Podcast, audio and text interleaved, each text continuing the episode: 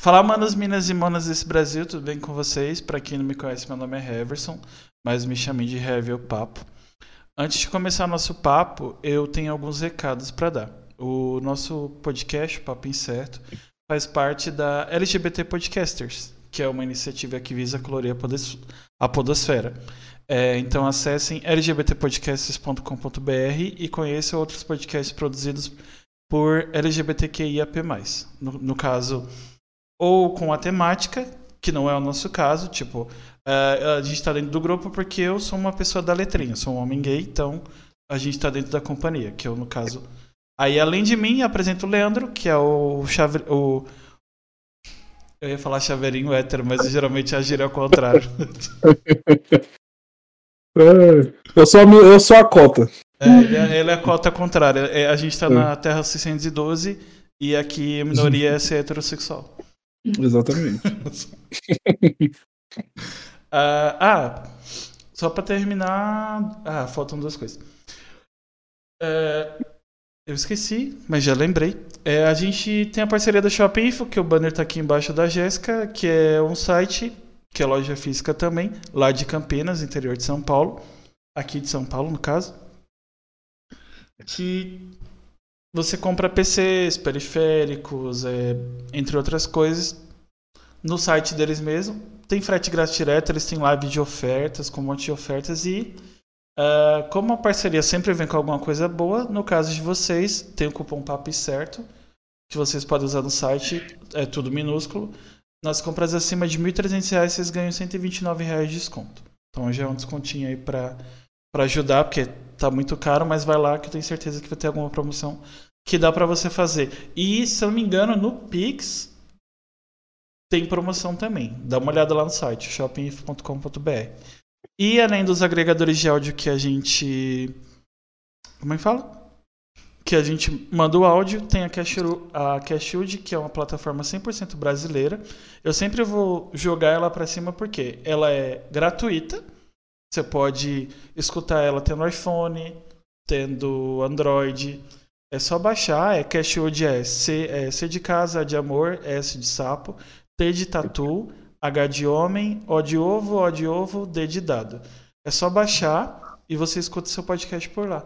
Aí, se você quiser apoiar um podcast, que no caso seria o nosso, você está escutando o nosso agora, é apenas R$ 5,40 por mês você consegue apoiar a gente e vai ter conteúdos exclusivos na plataforma.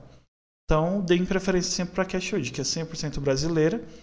E vocês ainda, se conseguirem, se puderem, dá para apoiar a gente. E, dos recados dados, a gente vai bater um papo hoje com a Jéssica. Oi, gente. Grande Jéssica. Rainha do YouTube. Famosa. Inclusive, tiveram pessoas que vieram hoje na live cedo jogando, já perguntando se seria hoje. Sério? Aham, o negócio tá. tá famosa. Ai, gente, que bom. Feliz.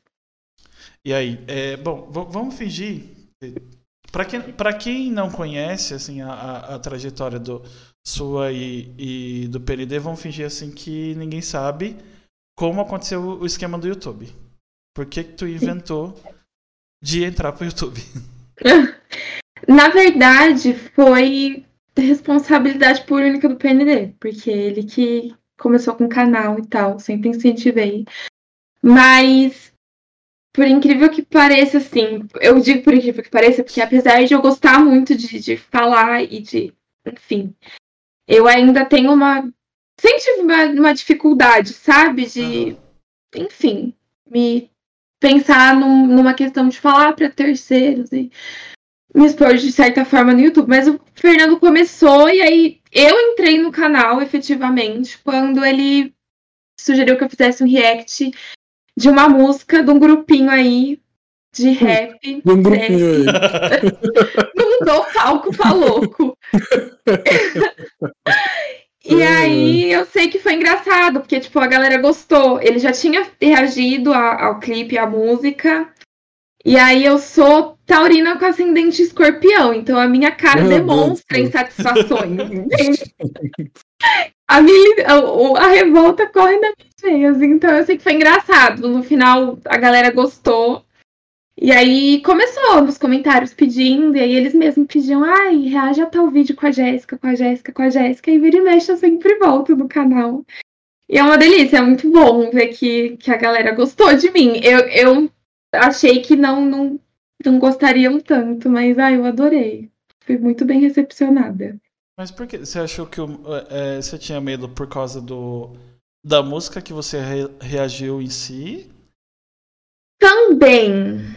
É porque assim, é graças a, a tudo, as pessoas que acompanham o, o PND, elas são tudo, assim, são maravilhosas, mas eu- sempre soube que tem um outro lado, entendeu? Aham. Vira e mexe, eu tenho esse tipo de contato, então as pessoas acabam chegando, mas eu achei que talvez eu estaria, seria um vídeo que traria o outro lado, que não aconteceu até hoje. Então, a maioria dos comentários são. Não é que eu tenha medo, mas é que eu também sou.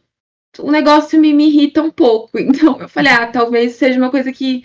Né? Mas, enfim, no final das contas, o público dele é incrível e o que vem de ruim é minoria. Você ficou com medo do- dos fãs do grupo vir te atacar, no caso? Sim, na época. né? fiquei- Porque é uma galerinha que. É, pra, pra, pra deixar claro. É. Então, porque eu não, eu não gostei, assim, eu odiei. Acho nem sei se tem o vídeo ainda, mas do começo ao fim eu fico tipo, gente, Caraca.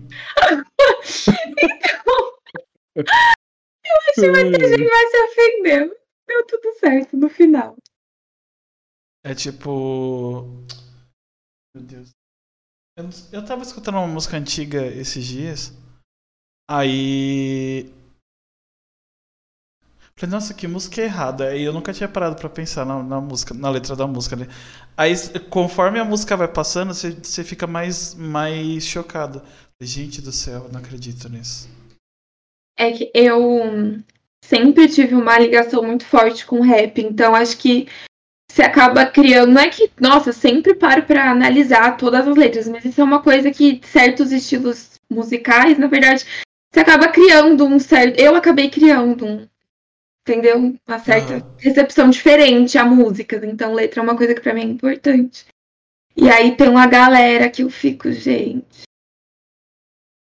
Por Não, só que essa, essa pegada aí do, do, do trap, principalmente internacional, né? Tem o, tem o grupo, tipo, os Migos, por exemplo, né? Eles, as músicas dele, a maioria das músicas, é, se tu for analisar a letra mesmo, né? É, é machista, bota a mulher lá embaixo, em questão de status, é só pra ostentar, tem, geralmente fala muito de, de droga, dinheiro, arma, mulher só pra ter o sexo, e é isso, acabou. Eu, eu tenho uma concepção, assim, quanto ao hip hop, que eu acredito que são. Eu consigo ver os lados. É que o que me irrita é quando certas pessoas chegam. Quando os, artistas chegam a um, a um. a um auge, assim, que é completamente responsável com as pessoas que estão ouvindo. Então, por Sim. exemplo, você tem ouvinte que pode não entender muito bem que o que você está falando não é um estilo de vida. Você está falando de uma realidade muito triste, porque é muito triste certas coisas, entendeu? Então eu vejo que tem artista que não tá nem aí, que só porque tá no hype faz mesmo e não dá pra julgar o artista, a pessoa, né? Porque o artista escolhe o que faz, o que É, ouve. É porque Mas eu música- acho de uma irresponsabilidade imensa, assim.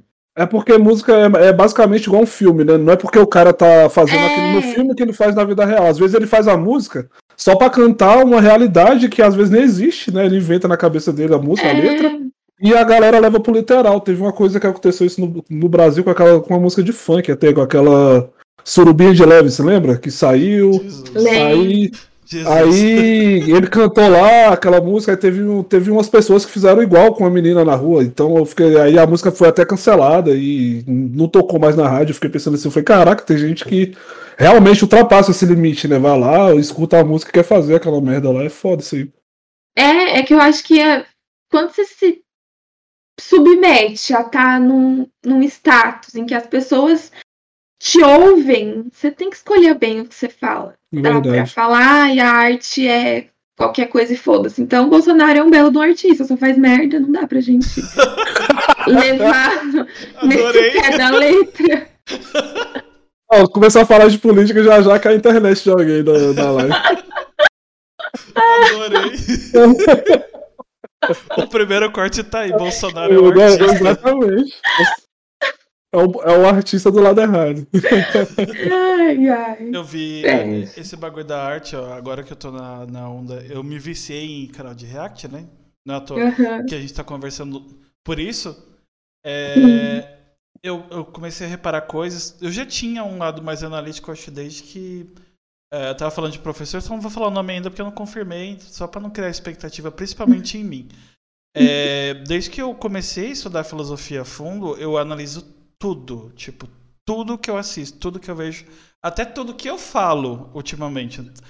Eu tô numa ótica tão grande que eu tô virando é, algo que eu não gostava muito assim, mas infelizmente eu tava escutando Viveração Podcast, que o Guto a gente já conversou. É, eu tô virando militante me- meio que porque precisa. Tá certo, tem a hora de brincar, Ah, mas. ah, tem, tem uma ideia, teve um, um casal que a gente conversou que eles viajam, eles têm um perfil de viagens, que é o Mundo Trip. O Thiago e o, e o Carlos. Perdão se eu errei o nome de um dos dois, que eu sou péssimo com o nome, Não. mas eu acho que é Thiago É e esse. Carlos. É esse nome mesmo. E, e a gente tava fazendo os cortes, né? O Leandro, é, ele faz a edição, mas quem faz as, as subs sou eu. E no primeiro corte eu coloquei só um deles. E na hora que eu fiz o corte, eu, eu, eu me senti mal.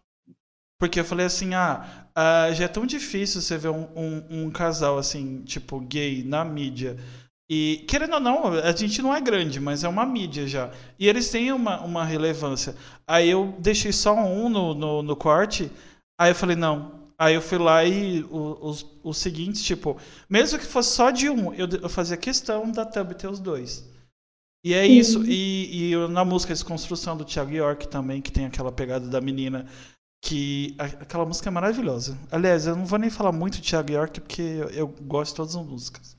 Mas a, esse clipe Desconstrução, que foi no, no Missão Musical que eu vi, ah, fala sobre, sobre rede social, sobre isso que a gente tá fazendo. E no final do clipe, tipo, a menina eh, é um manequim. Tipo, passa o clipe inteiro e a Sim. menina é um manequim. E o clipe inteiro, a música, tipo, é tipo uma puta de um. É um filme. É um negócio muito surreal, assim. Aí tem, aí tem gente que fala assim, ah, mas fulano de tal quer. Não, toda. toda Tudo que você fala é uma mensagem, na verdade, né? Até Com certeza. do interlocutor e do. Como que é? O esquema da fala? Da, da mensagem. É, interlocutor, a, a mensagem, aí tem os ruídos, que são as, as interpretações e as coisas, e a outra pessoa que vai escutar, o ouvinte. Então a, a música é isso. Desde rebolar a raba até precisamos falar sobre racismo. Tudo é um ato político, você tá. Aqui é. é. Eu, eu passei, eu me vi, foi engraçado. Tem uma história engraçada porque eu nunca mais esqueci disso. Tanto que o Fernando me mandou depois o folderzinho, aí tava lá, é, youtuber e militante. E militante. Gente! é, porque é muito engraçado. Eu tipo assim, sabia, eu sabia. eu. Não, não é que eu achei ruim, é que eu nunca. Ultimamente, é o que eu- por isso que eu falei até que talvez eu, que eu temi um pouco mais a recepção das pessoas quanto a mim. Porque assim, Aham. pra mim é tão natural quanto respirar eu ser crítica com certas coisas, sabe? Tem coisa Aham. que pra mim é muito. Hoje é, sou eu. Teve uma vez que a gente tá, tinha um, um primo do, do Fernando, ele é nosso padrinho de casamento. E aí ele pediu algum conselho pra gente, aí a gente- eu tava conversando, aí a gente tava falando, aí ele olhou assim pra gente e falou. Só "Oi, pra não te interromper, gente, Fernando é o PND, tá? é. É melhor chamar de É. PND, É, chama de PND porque a gente já conversou com ele aqui, que é pra galera se situar. E o primo do PND tava aqui, aí ele foi. A gente tava falando sobre alguma coisa de relacionamento e tal. Aí ele olhou assim pra gente e falou: Mas não é, tipo, vocês não estão falando sério, né? Aí, gente, como assim? Aí ele, mas não dá pra pessoa ser assim 24 horas. Porque a gente tava falando sobre a questão de, da mulher, do feminismo, da questão do relacionamento, como Aham. hoje em dia a concepção da- das pessoas é machista quanto ao relacionamento. Aí ele falou, mas ninguém é assim 24 horas. Aí a gente se olhou e hoje em dia a gente ri com isso, porque quando você. parece que tem certas coisas, quando você entende o fundamento, aquilo não, você não desassocia de você nunca mais. Aham.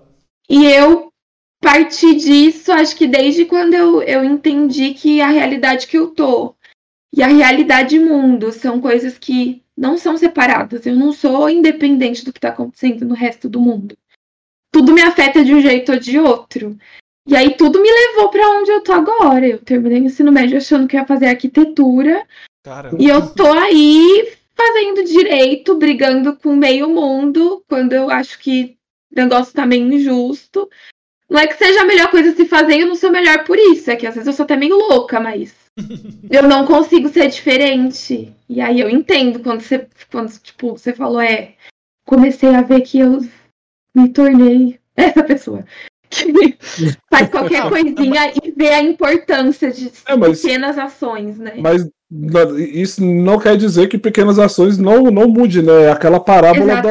Exatamente. É aquela parábola do, do beija-flor apagando a, o incêndio na floresta, né? Todo mundo lá pegando água, aí o beija-flor ia lá com o biquinho dele e, e jogava água lá também. Aí o- os outros até questionaram, ah, mas você não acha que você pega pouca água demais não pra pagar esse fogo? Você fala, ah, mas eu tô, pelo menos eu tô fazendo a minha parte, eu tô jogando a água aqui do jeito que eu consigo, por exemplo, né? Então você tá fazendo a mesma coisa praticamente.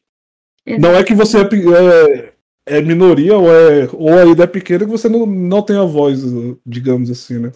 Exatamente. E é, é muito Se você não louco. começar, ninguém começa também, né? Às vezes você pode ser inspiração para mais pessoas e aí vai indo. Sim, acho que o mais importante. Das coisas que eu já, enfim, pouco que já vivi, acho que o mais importante pra mim foi ver o quanto minha mãe mudou, por exemplo. E foi na birra. Eu sou taurina, eu não desisto. Eu vou e falo, e falo, e falo. Mulher não é assim, você não tem que fazer só porque te ensinaram, você não tem que viver pegando. Eu sou, eu não sou filha única, eu tenho um irmão homem. E o meu pai. E eu falei, quando eu sair daqui, você vai fazer o quê? Você vai fazer coisa pra dois homens, até você tá com 90 anos. E hoje em dia eu vejo a mãe com frases que eu falava e ela não gostava. Entendeu? Tipo, ela fala, vou fazer com sua mulher, você tem que fazer também, você não comeu. Ela- Então é isso, é de pouquinho em pouquinho. Acho que a gente começando a nossa volta já faz muita diferença. Eu vejo isso muito no relacionamento da minha mãe, né? Ela foi casada com meu pai acho uns 25 anos. E ela era excessivamente submissa. Minha mãe, ideia, se trabalhasse, meu pai dar uma desculpa pra ela não trabalhar mais. E tem uns. A gente tá em 2021, né? 2015. É, faz um tempinho já que eles estão separados. Aí minha mãe, tipo, casou de novo, tem uns dois anos. E esse relacionamento é totalmente diferente. Tipo, ah, ah, a sogra atual dela, tipo, ama ela pa... A ama, a- ama ela é foda. De paixão, o sogro também, tanto é que ela chama. O, minha mãe, não, eu não tenho mais os meus avós, né? Então eu chamo ele de pai. ele- ela chama ele de pai e mãe. E, e eles agradecem muito, tipo, por ela estar na vida dele. Inclusive, é, a- ele é xará do meu marido, ele é o Marcos 2. Aí o meu é o Marcos 1. Aí quando a gente tá junto, tem até que fazer o, o Marcos 1 e o Marcos 2. Se chamar Marcos, vem os dois. Os dois olham, né? E, Ai, e o ai. mais legal, tipo, é que tudo, tudo que acontece, tipo, minha mãe manda mesmo com mão de ferro. É, não tem esse negócio de só um cozinhar, os dois cozinham. Inclusive, ele cozinha bem pra caramba. É, inclusive, eu tô com saudade da feijoada dele. Fica o recado. É E uma indireto. vez, uma ideia. Almoçar. né? Ele tem uns problemas com. Ele tinha uns problemas muito graves com bebida, né? A, a- graças a Deus melhorou muito. Uma vez, uma, da- acho que eles estavam. Tinham começado a morar junto. E ele chegou bêbado em casa. Minha mãe fechou a porta e ele não entrou. Falou, você não vai entrar. Vai dormir na sua mãe em qualquer outro lugar, mas aqui você não entra. Não quero homem bêbado aqui. Tipo, se for pra dar problema, eu voto pro meu ex-marido. E funcionou. Tipo, ele, ele bebe, obviamente, né? Porque é um vício, mas Uhum. ah, comparado ao que era, não chega nem um pouco. E é tipo uma puta de uma evolução. Tipo, eu. Na essência eu reconheço a minha mãe, mas no resto, assim, é até legal. Eu não reconheço mais. Graças a Deus, né? No caso. Sim. Ai, é. Ai, é tão bom. Eu sou. Eu, eu- por muito tempo, assim, É porque eu acho que a gente é muito influenciado por tudo na vida, né? Desde uhum. que a gente nasce até hoje, a gente é fruto de influência, apesar de pessoas, certas pessoas negarem, né? Que, ah, eu sou 100% autônomo. Não é, você é influenciado de todos os lados. E vem influências boas chegando em gerações que até um tempo atrás era muito difícil o alcance. É assim, é incrível é ver que apesar de tudo de ruim que tem acontecido, a gente não ter evoluído em certos aspectos, é, ver pequenas, mesmo que pequenas mudanças assim, é muito bom, é incrível, incrível, incrível. A gente está em uma constante, em uma constante evolução, né? Mas o, o, o foda é que tem gente que usa para desevoluir, né? Eu não sei se existe essa palavra, mas tem gente que retrocede, cara. Só porque, assim, um exemplo, né? Tem gente que usa de desculpa para coisa que alguém faz, né? A, sendo que a pessoa já queria fazer a merda, né? Mas vê alguém fazendo e fala, ah, se fulano de tal faz, eu também vou fazer. Aí começa a fazer as mesmas porcaria, né? Em vez de fazer uma coisa boa, por exemplo. Mas só que ultimamente tem mudado bastante coisa mesmo. E Sim. mudado pra, pra melhor. Isso é bom pra caramba é uma luta de formiguinha, mas é aquilo, cada um fazendo o uhum. seu, impondo seus limites, certas questões. Eu tô inserida num, num âmbito muito machista, assim. O âmbito do direito, ele é muito machista, muito sexista. Você é a boa advogada, mas você nunca é a sócia proprietária de um escritório. As pessoas te, te procuram procurando um homem quando ele quer uma palavra final. Uhum. Então eu tenho passado assim, só que é isso, é se aprender na marra sem pôr. Então eu já bati boca com o procurador de município e sabe? E aprendi a, a exigir. Não peço mais, eu exijo certas coisas. Então, certas atitudes que para mim eu não me sinto confortável é poucas. Eu não quero saber se você concorda ou não. Eu estou exigindo. Se você não concorda, você se retira, não eu. E aí é isso. Eu acho que é na, na persistência e na insistência que a gente consegue. Tem gente que não consegue ser tão incisivo porque você tem que ter uma segurança muito grande. Até de quem. do que você merece para você recusar, né? Certas situações e não se. Enfim, não tá nelas, não se submeter de certa forma.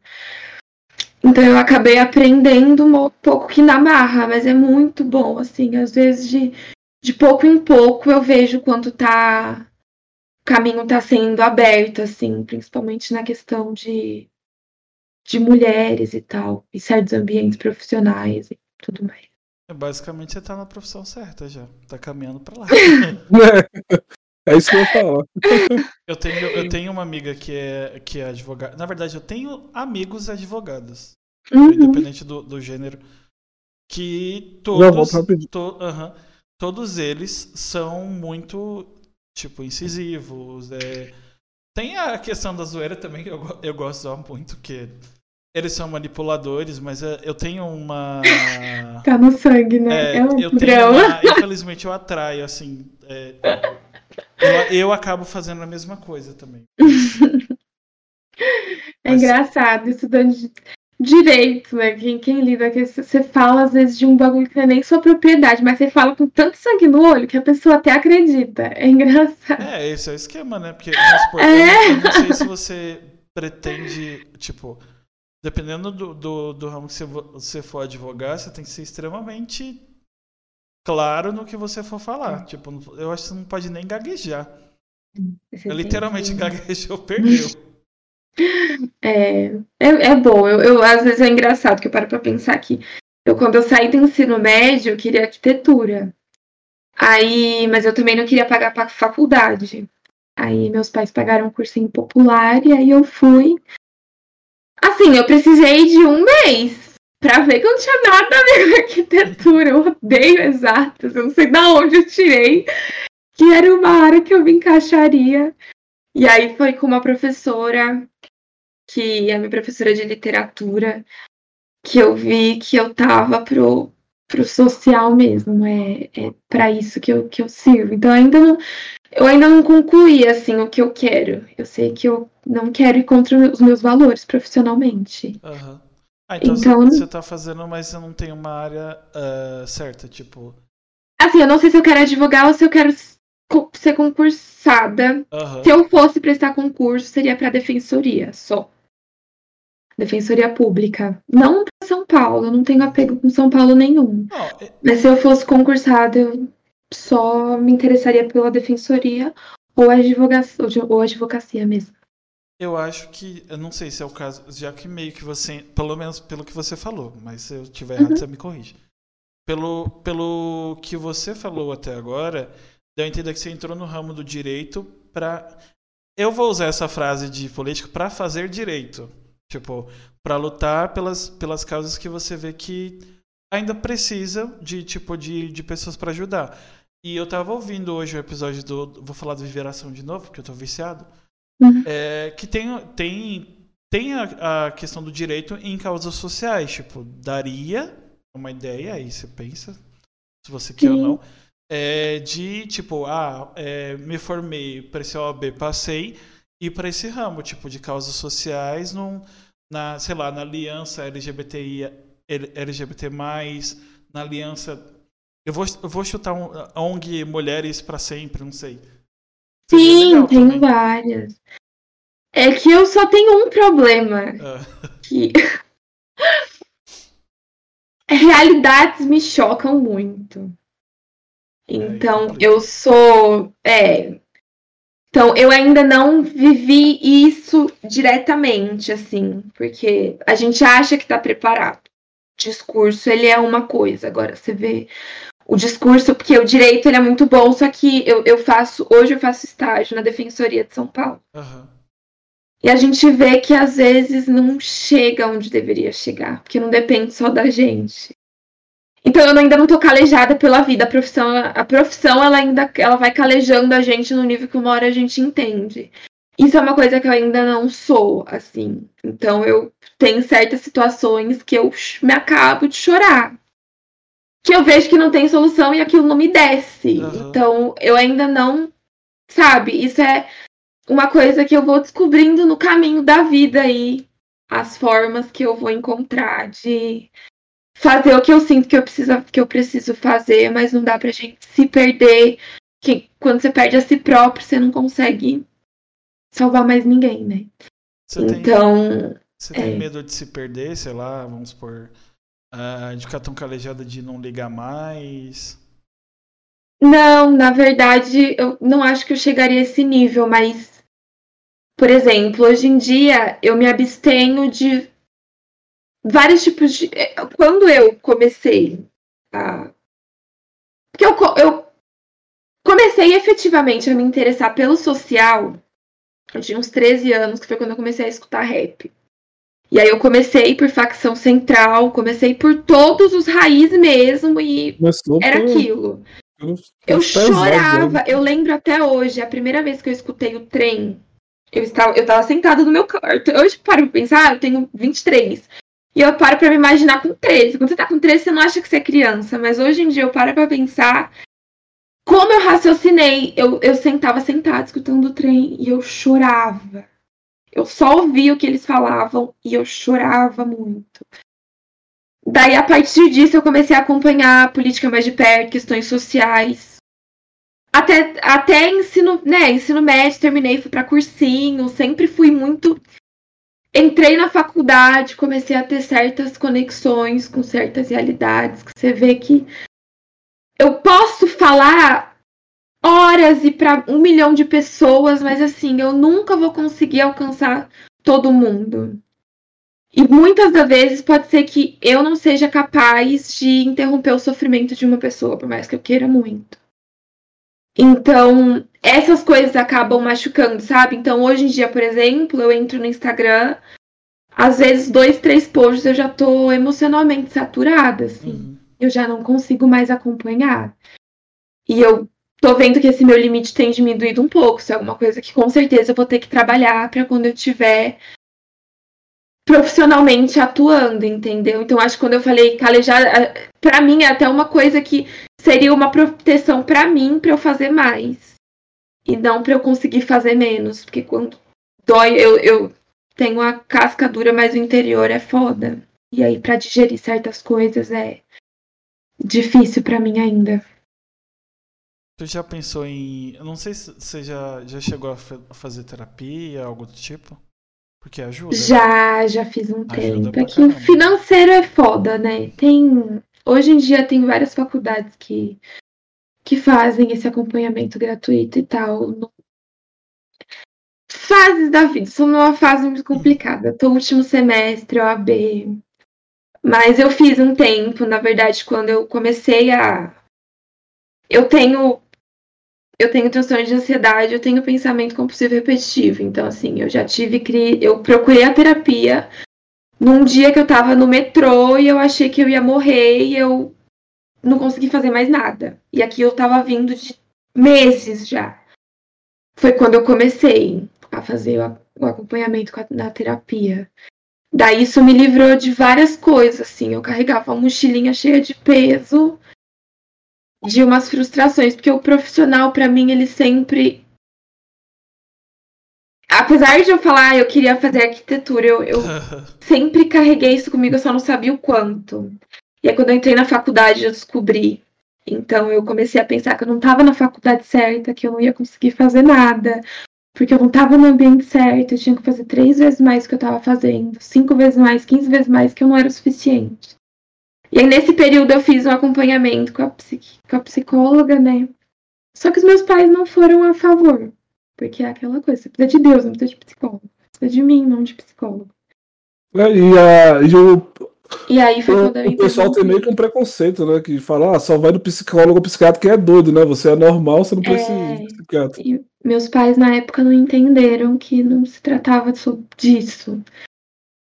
Então, hoje em dia, eu tô pretendo, nossa, quanto, assim, quantos anos eu conseguir voltar a fazer terapia, eu vou fazer, porque é substituível, não, não dá, assim, não tem coach no mundo, nem nada que, que faça ser, que pague o espiritual, o mental e, você tá em paz por dentro, porque a gente tá numa realidade louca, né, nunca achei que eu viveria num, numa situação como essa. Eu achei que a gente evoluiria, evoluiria e não que ia retroagir tantos anos então, em aí, três. Aí é que tá. A, a questão da. O, o, pior de tudo, eu não quero desanimar ninguém, tá?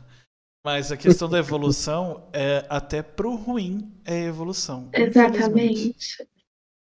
Eu escutei a esses gente... dias e eu fiquei meio chateado, mas infelizmente é uma realidade.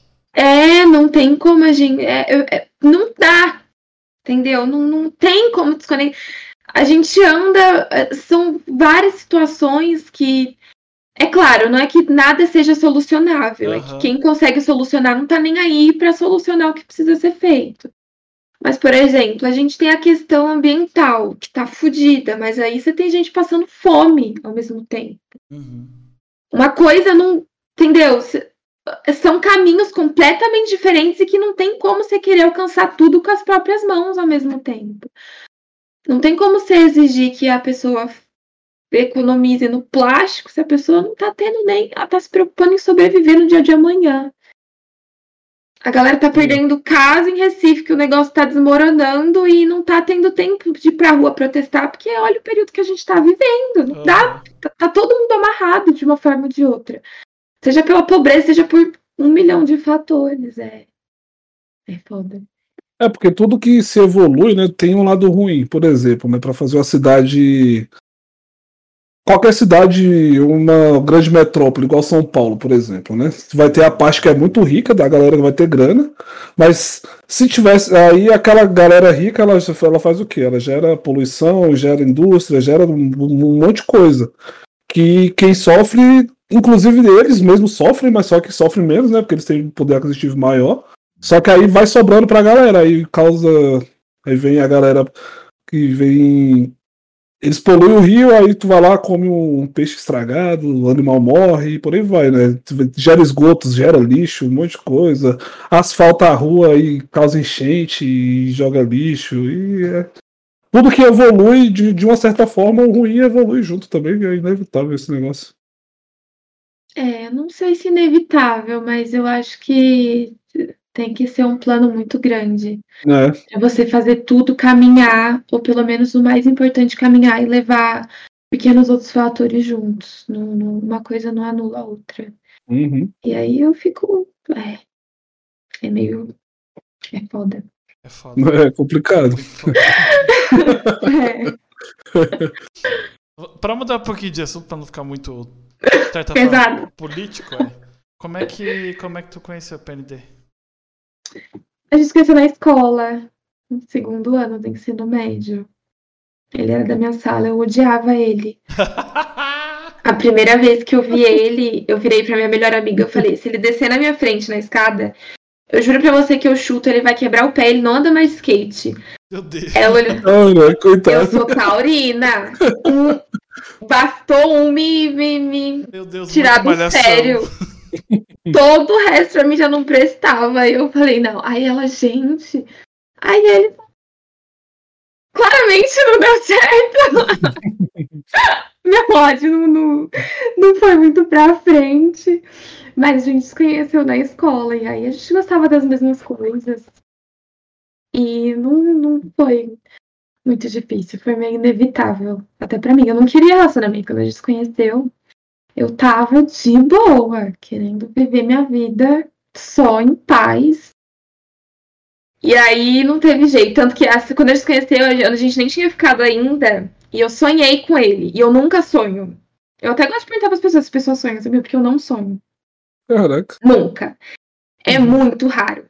Eu sonho assim quando eu tô mentalmente perturbada mesmo, que eu tenho sonhos nada a ver com nada. Mas eu nunca sonho, é muito raro. Ele fala que ele sonha toda noite, eu nunca sonho. E aí eu sonhei com ele. Aí eu falei, meu, que merda. Cheguei onde não era pra chegar, tô gostando do menino. Aí a gente ficou e foi isso. Mas ele foi. Eu tinha muito medo de, de tudo. Eu passei por um relacionamento horrível antes dele. Então. Ele foi, ele entendeu, assim, muita coisa. Eu chorava. Acho que os seis primeiros meses de namoro eu chorava. Às vezes a gente tava de boa, do nada eu começava a chorar. Eu falei, não, porque a gente vai terminar. O que a gente tá fazendo aqui? A gente vai terminar daqui a pouco. e eu vou sofrer, eu vou ficar triste. É melhor de terminar menina. Quem vai terminar? Doida, doidinha varrida. Aí foi isso, a gente se conheceu na escola e eu me mudei. Pra, eu mudei, eram, era duas horas e meia de ônibus. Pra ele me ver. E ele me ia me ver todo final de semana. E tamo aí, sete anos já. Caramba. É, muita coisa. A gente passou por muita coisa mesmo. Você tinha medo dele? Porque tem muita gente que, tipo, eu falo que a gente já conversou com o PND, né? E dependendo do que você vai falar. Mas eu tenho muito medo do jeito dele. Não, não era específico com ele. É que ele era do. Eu, eu gostava de rap, então eu gostava de uma galerinha do, no- do nichozinho. Era quem me atraía. Daí o meu. A pessoa que eu namorei antes dele era meio desse meio. E aí você meio que desacredita de todo mundo. Você fala, não, vai dar merda. Ninguém nessa altura do campeonato, ninguém tá querendo relacionamento. E eu não pensava nem no relacionamento, eu só não queria me machucar. Não queria passar por tudo que eu passei. Porque muito do que eu sou hoje também foi porque, na época, eu sofri muito, assim. O cara foi um babaca. Geral, então. Eu tinha muito medo de passar por tudo de novo. Não era nem pessoal. Ele nunca me deu motivos, assim. Nunca. Na verdade, ele evoluiu muito em várias questões porque ele estava aberto a evoluir por nós. Porque tinha alguns pontos que eu virava, ó, ou é isso ou é isso. Acabou. eu não- tem discussão. Eu uso a roupa que eu quiser. Se te falaram que tá errado, que eu tenho que usar tal roupa, não é assim. Então, se você quiser isso, sai fora. Aí ele não, tipo, a gente conversava, ele entendia que tinha certas coisas que se ele cresceu sabendo né, sendo criado e ouvindo certas coisas sobre mulheres e relacionamento, não é bem assim. Você ouviu, não tá certo. Então ele estava disposto. Eu nunca foi em relação a ele especificamente. É um negócio de sofrer por antecipação mesmo. Eu já tinha passado muita coisa, eu não queria passar de novo. É foda esse calejamento de relacionamentos anteriores. Ainda bem que eu não tenho isso. É, ele também, ele nunca tinha namorado, eu fui a primeira namorada. E aí ele, pra ele, ele tava tipo, né, ele tava vivendo o relacionamento mesmo. E eu não, eu tava vivendo a separação que nunca tinha acontecido. então foi. Ele não sabia como era a sensação, né? Eu tava chorando Oi? em casa já, com comendo chocolate. A dor do término, vocês não estão entendendo. Às vezes eu chorava do nada, ele chegava, Jéssica eu não vou terminar com você ou não. Quando eu fui me mudar, por exemplo, eu chorava, chorava, chorava. Aí, porque meus pais pensaram em ir pro interior de São Paulo, ir pro Rio, foi uma época de bastante incerteza. E aí, aí toda vez, aí quando eles compraram a, né, casa que eu morava, que a gente foi para lá, eu já me despedi. Eu achei que Deus. Não, acabou por aqui, o menino não vai, vai gastar duas horas e meia de ônibus passagem para me ver. Ele, Jéssica, aí eu me mudei num sábado, chorava. Vai voltar, eu nunca mais vou ver. Ele assim pra mim, Jéssica, mas eu tô aqui de novo. Eu falei, pegar dois? Ele falou, eu vou. Você acha que eu vou terminar com você por isso? E aí, é isso, tamo aí. Como... Mas foi engraçado, ele foi muito paciente, assim, ele sempre foi. Sabe, que tem uns caras, qualquer coisa, ai, é drama. Tá nem, não falo só de cara no relacionamento. Às vezes uhum. uma pessoa não tá disposta a entender o seu lado e o que você tá sentindo. Só porque não condiz com o que ele sente também, ou ela. Então, às vezes não tem esse tipo de comunicação. E ele sempre teve, assim, ele sempre foi a favor do diálogo paz e amor. Eu era, eu sou a radical. Eu fico já sofrendo e é engraçado. A gente é o oposto, mas se completa. É, é, basicamente, do, pelo, pelo que você tá falando assim, tipo. É, com as, o quanto uma relação tóxica pode te quebrar, tipo, ao, ao ponto de você achar que sim. qualquer coisa que acontecesse. Acabou. É, é acabou o relacionamento. Que não foi e o que é, aconteceu. Que é sofrimento e. É, eu eu já tinha, eu já de vários, várias questões, assim. Eu, eu aprendi. Não é que eu. Graças a Deus saí. Eu, por exemplo, tinha uma pessoa muito próxima a mim que passou por um relacionamento abusivo e na época eu não consegui fazer nada. Na verdade, eu nem sabia, ela só se afastou. E hoje em dia eu me culpo muito, assim. Eu já pedi perdão um milhão de vezes, porque eu, na época eu pensei, ah, ela não tá querendo falar comigo, eu não tenho mais o que fazer, eu tô de mãos atadas. E não era isso, eu tinha que ter batido na porta, eu tinha que ter feito qualquer coisa, ser a invasiva, mas qualquer coisa que tirasse a pessoa daquilo. Mas na época eu não entendia, e aí eu fui entender isso com o tempo. Eu acho que o mais difícil de relacionamentos é que, querendo ou não, não não é aquela coisa de briga de marido e mulher, ninguém mexe com mulher, não é bem isso. Mas assim, você não consegue fazer a pessoa não sentir o que ela tá sentindo. É verdade. Então não tem como você impedir a pessoa de gostar do outro. Você pode falar um milhão de horas e fazer qualquer coisa, mas você não consegue. Então eu passei por isso, assim. A pessoa foi uma babaca, mas eu não conseguia parar de gostar. Isso foi o que mais me deixou gatilhos, assim de gostar muito de alguém, a pessoa me machucar a ponto de eu não conseguir. De eu estar tá machucada e eu ainda gostar da pessoa, que é muito louco. Então, é, relacionamentos são coisas é, complicadíssimas. É que isso parte do. Tipo, um negócio. A, a relação foi tão nociva que meio que você. Não sei, né? Mas assim, eu tô falando, julgando pelo. Vou falar testemunho que está dando. Dá a entender uhum. que uh, você não se amava o suficiente para, tipo, ah, preciso ter alguém. Com... É, é, que geralmente eu já reparei isso e é, é algo que eu sempre falo.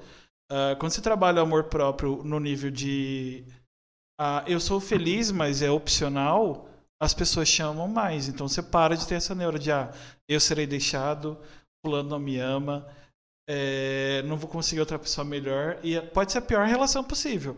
Se a pessoa não se amar, ela vai achar que aquilo é lindo. Você toma três surras no dia, se você ganhar um beijo, o seu dia foi lindo. Que não, na e... verdade não foi. Exatamente.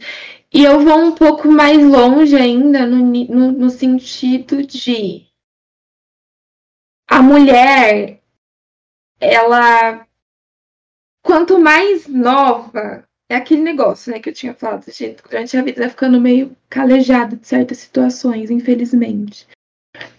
A minha, minha, minha casa, sim, eu nunca tive ninguém que me falasse, olha, certas coisas a pessoa não pode fazer com você. Não é normal.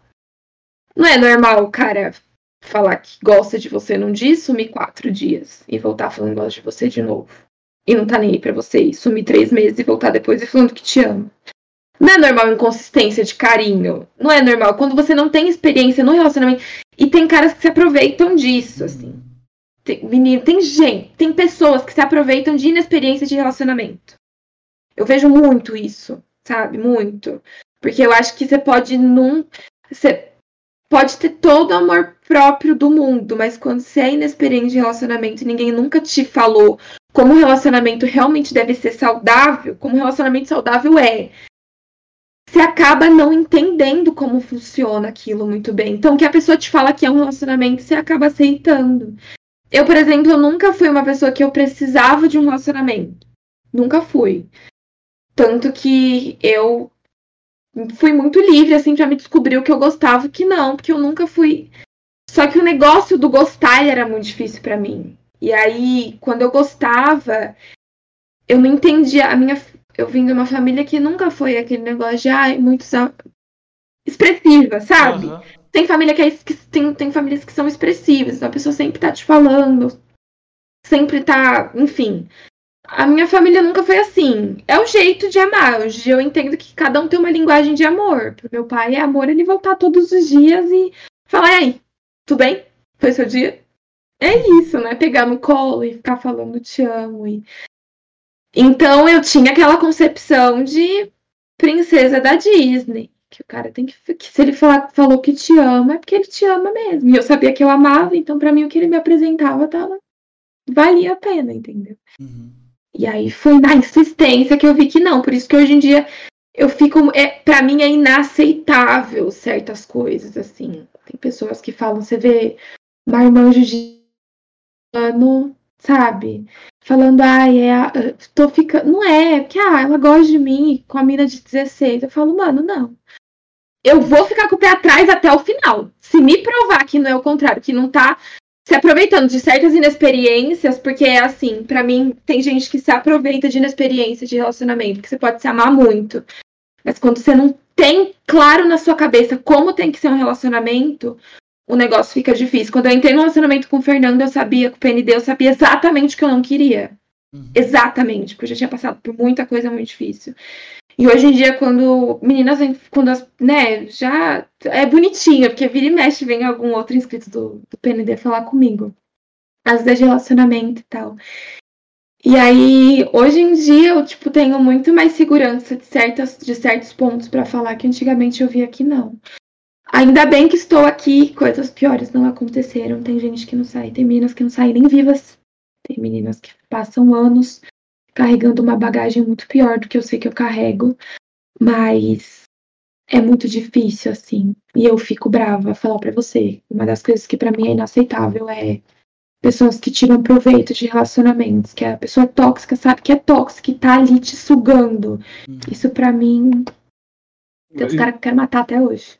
No meu ponto de vista, né? Eu posso estar errado, mas eu acho que a grande, o maior culpado desse caso de a gente não saber lidar com o relacionamento quando é mais novo e tudo mais é os nossos pais, porque eles não explicam coisas, né? E, é por exemplo, a gente vai conversar com nossos pais sobre isso, eles desconversam ou dão uma desculpa qualquer, né?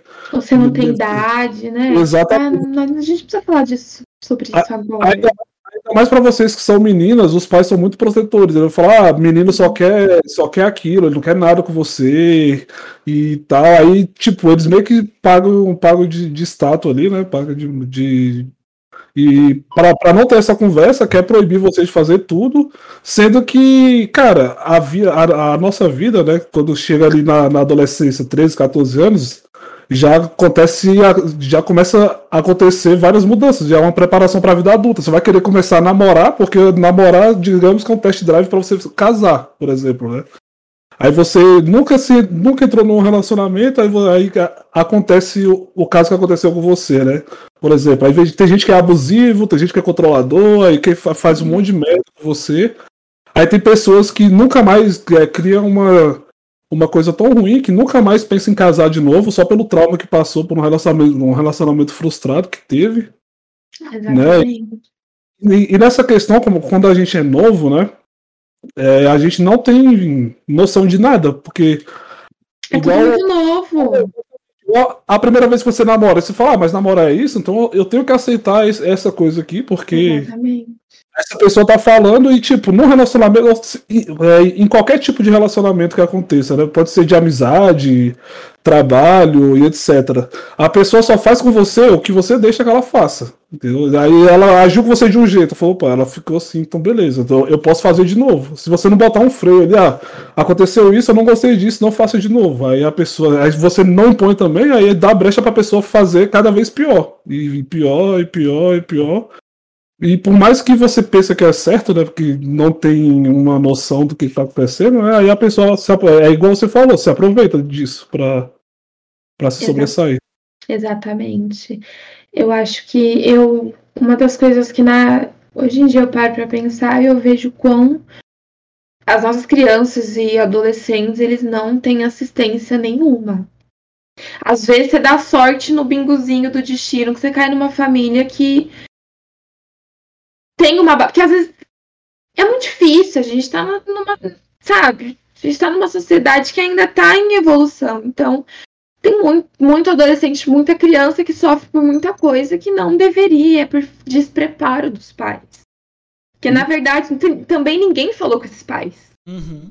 Então, eles reproduzem coisas que eles acharam que era certo e passam isso para crianças e adolescentes. E eu tenho medo, assim. É igual teve o. Enfim, alguns casos que a gente vê aí de crianças e adolescentes pelos que eles passam e não tem ninguém. Eu acho que o mínimo das escolas públicas e escolas, enfim, é ter acompanhamento psicológico para as crianças. Você tem que ter alguém que está ali para escutar e que não vai olhar ela com um olhar de julgamento, cheio de peso, de preconceito e um monte de coisa, sabe? Então é, é, é, é muito difícil, assim. Às vezes a gente chega em vários níveis. A, criança de hoje é o adulto de amanhã. Exatamente. Então, criança é uma coisa que para mim pesa muito ainda, assim, essas questões, as questões em geral, assim, de, de inexperiência. Nossa, já passei por muita coisa. Gente, teve uma vez que eu tava, eu, onde eu morava, eu passei uma vez pelo Lava Rápido, duas, três. E aí sempre tinha um cara que ficava mexendo, sabe? Sempre, o mesmo cara, ficava mexendo. Eu ia comprar pão. Eu tinha, tipo, 13 anos, 14 anos. Acho que eu tinha 14 anos na época. Eu passava com a minha prima e sempre mexia. E às vezes não era aquele mexer de sem inconveniente. Era tipo, oi! Nossa, você é uma bonita. Tudo bem? Vocês estão bem? Era coisinha assim. Aí um dia eu tava indo de novo na avenida, o cara passa com o carro e, tipo, me chamando pra entrar. E eu usava colarzinho de nome. Ele falando, Jéssica, na hora eu olhei, eu falei, como é que ele sabe meu nome? Já fiquei assustada. E ele com carro Hoje em dia eu paro pra pensar e eu fico, meu Deus, como que, tipo assim, ninguém nunca me explicou que, sabe, com detalhes que, olha, eu não culpo minha mãe nem meu pai por isso, porque na época a gente vivia uma situação de vida que, sei lá, eles não tinham uma noção muito maior, sabe, de, de certas coisas. Então, a gente sempre volta para a questão de que a gente está vivo e respirando, é tudo tá, tem a ver com política, né? Tudo tem a ver com questões sociais, organização e tudo mais. E aí, bom, experiências ruins fazem a gente tentar evitar, pelo menos, que outras pessoas passem por isso. Então, sempre que eu tô podendo falar sobre, eu falo. É basicamente o, é, essa mania é, social que a gente tem como. Nossa, falar mania social como a gente tem como sociedade é foda. Essa mania social que, que a gente do Brasil tem, provavelmente tem outros países que tem, porque isso é uma coisa do ser humano. Mas vamos falar da nossa realidade, que é o Brasil. É, de não querer falar coisas, porque aí é, não se sofre, aí você acaba Exato. tentando remediar coisas que você deve, teria como re remediar. Acontecer vai. Tipo, vai acontecer porque a gente vive no aglomerado de pessoas. Existem pessoas malucas, mal intencionadas. Existem. Isso é uma, uma coisa. É, infelizmente, é, é, é uma coisa normal, porque eu não estou falando nem normal de tipo. Ah, é aceitável. É normal porque. É que onde tiver ser é humano vai social. ter. É. É normalidade porque para a pessoa que faz a tal coisa é normal para ela. Então, no contexto geral, no contexto comum é normal. Só que não é. E esse esquema da gente não falar, ah, não fala sobre isso. Ah, não fala sobre aquilo. Uhum. Ah, não fala sobre sexo porque a pessoa vai querer transar. Adolescente vai querer transar. Você Qualquer falou... forma, falando de sexo, não. É hormonal, gente, é biológico. A menos que a pessoa tenha, né, uma. É biológico, é hormonal. A menos que ela seja assexuada, né? É, é hormonal, assim, o negócio vai fervilhar dentro de você, é inevitável. Não é porque a pessoa não fala que aquilo não vai existir. É muito engraçado isso. Porque a gente tem, né, essa, essa concepção social de que ah, se eu ignorar, não vai existir, né? Se eu que não tem do... fome, tem que passar fome. É, é, assim. é, porque na época dos nossos pais era, era um pouco diferente, né? Porque, digamos, lá na 1900 bolinha lá atrás, você não ela, como, tipo, a nossa, a minha mãe, a minha mãe casou mesmo com 15 anos de idade. Né? Ela era adolescente, começou, começou nessa vida e já casou.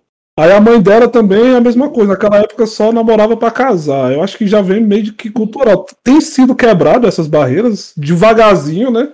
Mas está sendo quebrado, mas só que vem, fica muito dessa cultura antiga ainda, né? De menina só pode fazer sexo quando for realmente para casar e não sei o que. Aí meio que causa um bloqueio nessa galera. E aí por isso que o pessoal não fala. Eu acho que é isso, né? De tudo, né? E é engraçado que agora a gente conversando, por exemplo, eu tenho um canal. Uhum. Agora, o PND fez, ele fica falando, não, você tem que fazer.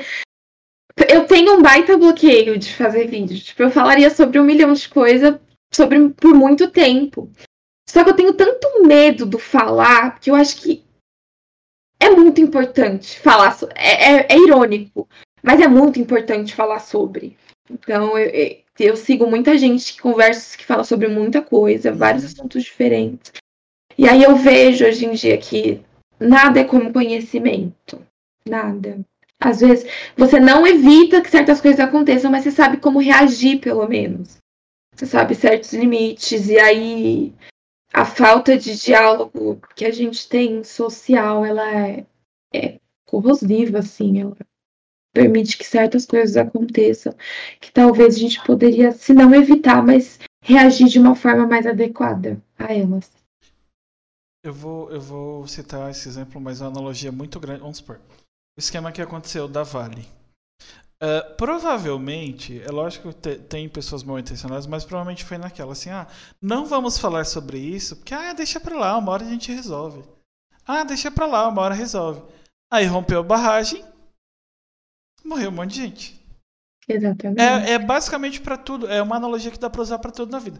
Tudo que não é falado. É, ah, vamos, vamos jogar a sujeira para baixo do tapete. Baixo ta... Aí tá todo mundo espirrando ah, o seu tapete você não consegue, mas é, é, tipo, o tapete tá grande, ele virou um montinho. E você não consegue andar. Aí fala assim: ah, mas por quê? Então, eu avisei. É, estavam falando há 10 anos atrás que se você fizesse isso, aconteceria isso. Mas ninguém me ouviu. É o que Sabe acontece. Uma coisa? É igual Sabe uma coisa que eu. Hum, pode Desculpa. falar. Não, pode falar. Sabe uma coisa que eu tô vendo muito, que pra mim é por exemplo, eu sou mais do Instagram, então. Uhum. Mas a nossa juventude, né? Juventude geração Z, tá naquela outra rede social. E aí. Ninguém tá falando sobre dessa- isso. Ninguém tá falando sobre o que essa galera tá exposta. Eu passo cinco minutos e eu saio me sentindo horrível. Porque eu não tenho aqueles corpos, eu não tenho aquela. Sabe? Aham. E aí, eu já fui adolescente, já foram adolescentes, a gente tinha. Eu, por exemplo, eu fui encontrar uma referência quando eu tava mais velha na Rihanna, que foi quem eu me reconheci. Pela, por ser uma mulher negra, magra, buchinho. Nunca fui Beyoncé, nunca fui. Eu achava ela maravilhosa, mas nunca me reconheci. Foi na mulher que eu me vi. Eu falei, gente, olha essa mulher, ela fala sobre putaria ao mesmo tempo que ela fala sobre sentimento, ao mesmo tempo que ela é empoderada. Foi quando eu me reconheci assim que eu falei, nossa, dá pra eu me sentir bem, né? Me comparando com alguém. Porque eu sofri muito bullying, eu era muito magra, sempre fui. Eu chorava. Até hoje eu sou insegura, assim, nunca vou me mentir, ah, eu amo meu corpo. Não me amo meu corpo, não. Amo às vezes. Se uma coisinha ou outra deu errado, eu já me sinto horrível. E eu sei que não era pra ser assim. Só que eu não consigo. Terapia muda. Porque eu sozinha eu nunca vou conseguir tirar certas referências que eu tenho desde que eu cresci. Uhum. Desde que eu nasci, são várias coisas jogadas pra mim. E aí tá essa galerinha sendo exposta a uns negócios que eu fico, gente, qual é o panorama que essa galera tá tendo? De tudo, porque tudo é cancelamento e tudo tem. Aí do nada aparece uma pessoa que pode te xingar sem mais nem menos. Aham. Ou tem uma vitrine de corpos muito lindos. Pouquíssimos parecem com você, porque existe uma coisa chamada algoritmo que ele joga pra frente pra muita gente o que faz sucesso. Aham. Então, o que faz sucesso a gente sabe exatamente o que é, o que é, que é o que dá like, é o que é invejável. Se fosse assim, a gente não teria blogueira que a única coisa que faz de muito interessante blogueiros é respirar e ter coisas que você inveja, que lifestyle. Não existiria gente que é famosa só pelo lifestyle que tem. E aí é muito louco, porque você vê essa galera exposta a uns negócios que ninguém tá falando sobre. Ninguém. Ninguém tá impondo limite, nem tá questionando algoritmos, por exemplo. A gente, já, a gente fala disso uma vez ou outra. Mas a gente vai ver o que, que essa galera vai ter de reflexo daqui a uns anos. Sabe? Tipo, de tanto conteúdo que tá sendo jogado pra eles, assim. E de conteúdo não é que seja conteúdo ruim, mas são coisas que é da influência. É aquela pirâmidezinha de influência que você tá na base, você não É tá lá em assim- cima. É que assim, vamos supor, em, pra pessoas de informação, se não me engano, o TikTok é pra, de 13 anos pra cima, né? Eu não tenho certeza, mas a, a Twitch pelo menos Só é. que lá dá, lá dá pra você mentir a idade. O, problema é- o, o, o, o Facebook e Instagram é pra maiores de 18. Tem gente que tem 11 tem Instagram. Aham. Eu, eu, eu fico inconformado com. Na, na verdade, assim. ah, não sei se eu mudaria a minha opinião sendo pai, né? Porque eu não sou pai, então não tenho meio que. Eu, eu não gosto de usar esse argumento, mas ele é próprio pra isso. Eu não tenho lugar de fala. Mas esse esquema de crianças terem redes sociais é uma coisa que eu não acho legal. É muito louco. Porque aí você tem uma mãe e um pai, que a, a maioria dos brasileiros já não tem tempo nem pra si. Aí você larga o tablet lá, a criança tem 5, 6, 7 anos. Quando tem um pouquinho maior, vai ter 12. Num Facebook da vida. Tem a questão da pedofilia, que é muito forte. Aí no TikTok, esse pessoal dançando.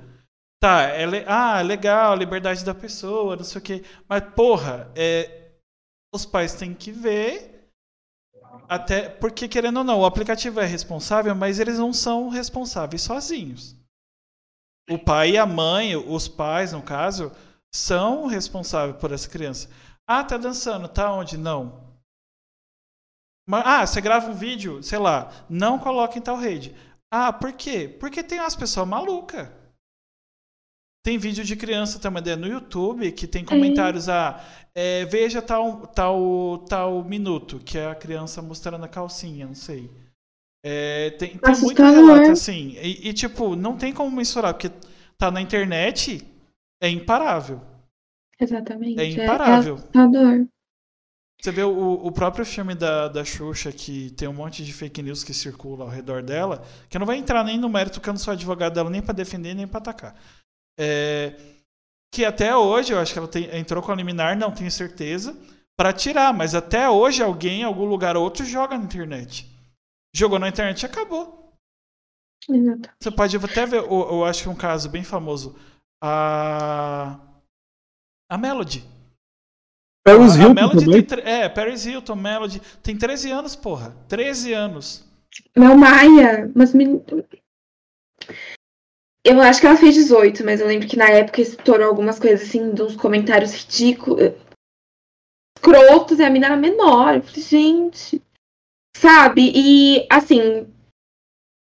Eu, go eu gosto de direito digital. Uma coisa, com certeza tem a responsabilidade dos pais, mas assim. Tem muita omissão dessas empresas, porque é. Eles não querem perder tempo. É que capitalismo, Sabe? né? Vai gerar dinheiro, foda-se. e mudar um negócio que tá dando certo, assim. Eles vão, você acha? Ah, me preocupar com o algoritmo que tá fazendo mal pra saúde mental das de adolescentes. Tô nem Aí, fazer um filtro. Os caras tinham que ter pelo menos um filtro cabível de comentário. Sabe? Pra não passar certas coisas incabíveis que Aham. passam. O Instagram hoje em dia tem certas coisas às vezes que você vai escrever pra comentário que não passa. Pa- Passa, passa, mas acho que aparece tipo assim, é. Você tem certeza que você quer comentar isso? Tanto tem umas fotos, às vezes, assim, que tem um, uma abinha, comentários é, invisíveis, alguma coisa assim, ocultos, comentários ocultos, eu acho. Que aí ficam, tipo, invisívelzinho, fica, né, diferente lá numa, numa, numa parte da página, pra você não ver, que são, tipo, ofensas na maioria das vezes, e aí soluciona, não, é pelo menos alguma coisa. Agora, uma plataforma que é basicamente quem utiliza são crianças. Ser dessa forma, assim, meio sem lei, é isso. Eles estão eles fazendo exatamente isso. A gente teve um caso agora recente, tristíssimo, e assim, eles estão fazendo isso, vão jogando. Vai chegar uma hora que vai ser inevitável, ou eu não sei, assim. É, porque geralmente aqui no Brasil só se toma alguma atitude séria quando acontece uma merda. Muito feia. Muito grande com pessoas É, relevantes. Fora isso, exatamente. é assim, eles vão jogando um pra bagulho que tá acontecendo no, no, no TikTok. É, quando você. Quando você é. o- Eu vou pra, pra essa pegada militante, mas. É um negócio que tá acontecendo muito no TikTok, muita gente reclamando. Quando você vai falar algo que é uma pauta social que parece um pouco mais é, política, vamos supor. Ah, contra o governo. Seu vídeo não tem alcance.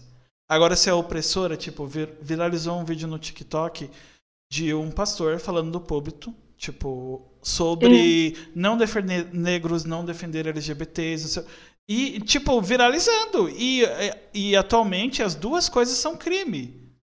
Tipo, independente de você estar na igreja e, e invocar a quinta emenda, a quinta emenda Exatamente. mesmo fala, você pode seguir sua religião, desde que ela não fira a lei. Senão teria, é, é, sei lá, tem religiões que dão chibatadas em mulheres dependendo do que acontecer. No Brasil não pode. No... Problema que é sua religião. Não pode e acabou. Não E é questão de deixam- opinião da minha religião. Você está em sociedade. É, é, como que é que o negócio? É necessidade de poucos. É, é o bagulho do Spock. Se sobrepõe a de muitos ou a de um. Foda-se, É ai, acha errado. direito fundamental, assim, quando o seu direito ultrapassa o meu pessoal, acabou. É indiscutível. E os, eles não param. Eu fico, gente, isso me deixa muito fora do sério, muito. Porque é uma responsabilidade. A plataforma é omissa, é muito. E assim, a gente vai colher os reflexos disso daqui uns anos, infelizmente. Vai ser uma galera sequelada. A gente tá vendo de novo, não sei se vocês viram que tá tendo uma pesquisa de novo de que, mano, tá aumentando de novo os problemas, transtornos alimentares, de novo, bulimia. A, a gente mal saiu da comunicação de olha, diversidade, todos os corpos são bonitos. E aí o que o algoritmo te empurra é. A gente já sabe o que é. Então, eu fico. é, tem. Tá vendo como é tão complicado? Uhum. Que a gente sabe o que é certo, só que quem tá no. Quem pode fazer alguma coisa não faz por conta do dinheiro. É que o esquema do, do mesmo jeito que o capitalismo não vê, não tem preconceitos, ele não tem preconceitos. Então foda-se, se é nocivo ou não, tá dando dinheiro, caguei. Um dia eu faço uma ação aí, uma vez ou duas vezes no ano para retratar, tipo, ah, março, apoiamos as mulheres. No outro mês, foda-se as mulheres. É, é igual esse esquema do Brasil do, do tráfico de drogas. O tráfico de drogas no Rio de Janeiro só não acaba porque é ele que lava o dinheiro da corrupção da política, por exemplo. Então, tudo que traz dinheiro pro Estado ou pro governo, eles vão deixar, eles vão, entre aspas, combater Eles combatem lá, eles pegam, por exemplo, ah, tem um, tem um traficante aqui que esse mês aqui, tipo, esse ano ele abandonou a gente, ele não tá querendo pagar o imposto. Então a gente vai prender ele e o, o, que tá pagando a gente, a gente vai deixar passar, mas a gente tem que fazer alguma coisa para dizer que tá combatendo. Vamos prender aquele que tá contra a gente e fica tudo certo. A gente vai fingir que tá combatendo o, o crime e os outros vai ficando de boa, vai passando arma, passando droga e por aí vai. É tipo você limpar a casa, tipo, vai, sua casa é grande. Aí você, já que o seu quarto que você dorme ninguém, ninguém entra, você deixa ele sujo e você limpa a sala e a cozinha. É, tipo O isso. resto que se foda. E o banheiro, porque eventualmente alguém vai no banheiro. Mas o resto que se foda. Exatamente. Ah, não entra no meu quarto, que é reservado. Os caras Eu não permito ninguém entrar no meu quarto. É muito. É... Gente, é surreal. É surreal mesmo. Tanto que na, na época, né, falando sobre isso, a família da minha mãe é do Rio. Então, assim, é muito louco. É muito louco. Os caras entram. É, mercado paga. É de, pra começar, a gente tem milícia. Quando a gente tem milícia, a gente já sabe que tem uma, um, um certo, uma certa estruturinha ali que ela tá. Mas também sucateamento. Gente, carro de polícia até teve um, uma, sei lá, alguma ação lá que acabaram trocando os carros. Porque carro de polícia no Rio era caindo aos pedaços, não tem noção. Você não perseguiu um bandido nunca com aquilo ali. Era, assim, sem ar sabe, já tem o sucateamento, os caras empurram. Aham. Aí a gente bota eles na favela onde tá o dinheiro, que Porque quem tá ganhando dinheiro do tráfico não tá se expondo no morro. Só se ele for idiota. Com certeza eles vão estar lá em cima esperando pra chegar um a qualquer hora e dar um tiro. Quando morre é porque é conveniência. Aham. Ela lá entende isso. Aí me vem um Zé Ruelas com, com verde e amarelo lá na foto de fundo do perfil do Facebook me falar que tá vivendo uma teoria da conspiração. Entendeu? Que só eles É. não enxergam, que é uma coisa que é inaceitável. Militar, quando mandaram os militares pra lá, acharam droga e arma dentro de. Entendeu? Não tem cabimento, não tem. A gente vive numa estrutura social que nada faz sentido. Todo mundo sabe, mas ninguém faz nada a respeito. É, Falando sobre esse assunto, ó, o Gabriel mandou aqui no chat, ó, e quando um policial tenta se destacar para fazer o certo, né, toma algum tipo de punição. Isso é verdade que aconteceu com o delegado da Cunha recentemente. Ele mostrando a realidade da polícia, porque, tipo, antes, antes do, do canal do, do delegado da Cunha, a, a, a polícia era vista como brucutu, que só chegava agredindo, porque na mídia só mostra isso, né? Tira todo o contexto do que rolou, aí o policial, por exemplo, o, o cara que tá sendo abordado xinga a polícia, dá um chute, demete bala, e, na- e- e eles não filmam isso, mas o policial me- deu um tapa no cara, repercute a parte que o policial dá o tapa no cara, por exemplo, né? Hum. Tá certo que existe certas certas truculências, né? Mas só que na maioria das vezes ele só é porque toda ação gera uma reação, né? Aham. Ele só, ele, ele só reagiu o que fizeram com ele. Só que aí, quando o delegado da Cunha veio, já mostrou aquele lado que, tipo, 100% da operação dele é filmado. Ele, anda- ele, andava com a GoPro, com alguma Go- GoPro e filmava, e ele falando com a galera. Chegava na favela, ele tratava a galera com educação e tal. Inclusive, isso coibiu até os. Ele falava, até os próprios policiais dele se policiar mais com isso, porque ele tava filmando aquilo ali. Aí a galera começou a ver que a polícia em si, quando é. Porque existe bons e maus, maus funcionários em todas as profissões, né? Mas vendo que a polícia, né, era uma. Era a maioria da galera de boa e tal, o canal tava crescendo, ganhando fama por causa disso. Aí foi um cara lá da alta cúpula, porque, tipo, ele tava ficando famosinho, né, e tal, ele foi lá e tirou o cara de circulação. Ele foi afastado da polícia, foi expulso por causa dos canais, de algumas coisas que ele falou no- nos podcasts da vida, que não, não, não imputou crime, mas ele foi afastado, só por causa que eu acho que deve ter ferido o ego do, do superintendente da polícia lá, ou algo do tipo. É, É, A no polícia Brasil. de São Paulo, por exemplo, agora eles têm, salvo engano, é a PM, que tem câmera, né? E aí isso fez cair as mortes, assim, por ação policial, muito. É complicado, os caras é, é, é uma rotina. Eles são expostos a tudo sem o menor respaldo do Estado. O Estado arma, fala, vá lá, combatam mal. Só que não te prepara para isso. É, não, mas é assim, você tá com a arma ali, mas você não pode atirar, tá? Você tem que esperar o bandido atirar em você primeiro. Se por acaso você não morrer, você revida. E se você matar, você ainda vai.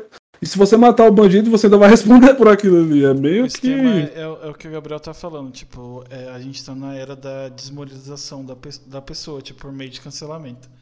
É, você acaba reagindo. É lógico que matar pessoas, dependendo da situação, não é uma coisa legal. Nem na, nem na lei e nem no âmbito social.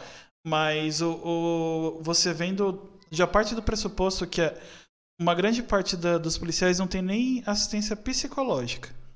Nem, a grande parte não, 90%. É, eles não têm. Nem prepara. A grande maioria. Uma arma que não funciona. Eles têm, eles têm que arcar com isso por conta própria. Eles são, arma, eles são a mão armada do Estado que fica a própria sorte. E é isso. Eu acho, assim, eu acho que é muita inocência pensar que a gal é, que tem uma turminha sempre do mal e uma sempre do bem. Eu não acho que seja dessa forma, até porque quem se estabelece bem lá já sabe muito bem como funciona. Até porque a nossa polícia, ela até para ela ser ineficiente, ela, ela tem que saber ser ineficiente. ela sabe onde ela pode chegar causando e onde não. É verdade. Ela sabe que com o desembargador gritando, bêbado, bonitinho, ela não, não, não fala nada. Que se der na cara dele, ele não vai fazer nada. Se a mulher branca racista chutar ele, ele não vai fazer nada. Que tem certos lugares que ele vai fazer o triplo. Que um chute ele vai pegar. E em bairro de gente que tem poder aquisitivo, ele não vai fazer. Então eu acho que é é, tem dois lados, mas o Estado falha em ambos.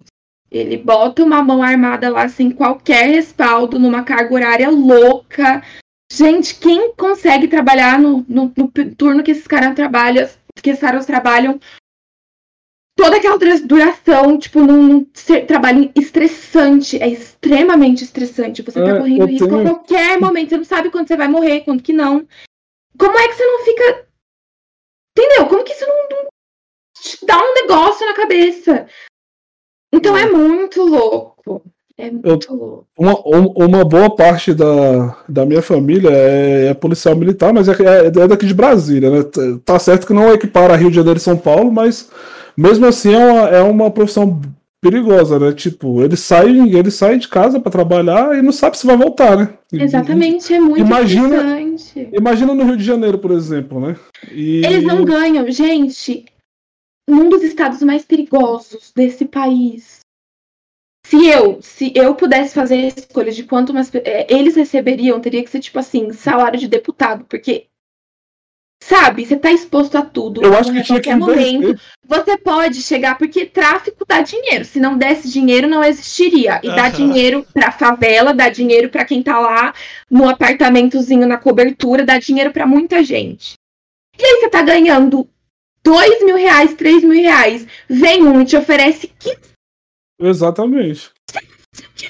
Trabalhando em condições horríveis, sem qualquer assistência, sabendo que você morrer amanhã, sua família fica sem uma casa, sem um nada, porque você não recebe o suficiente para ter uma estrutura legal. É sucateado total. E aí o Estado quer fazer essa galera resolver um problema que não é da forma que está sendo feito, porque não é conveniente resolver o problema por completo. Porque se não, se não se fosse suficiente, não seria um dos uma, da, uma das coisas mais lucrativas do mundo, o tráfico de drogas. Não, não é, é uma das. É a, é a mais lucrativa do mundo. É a mais. É.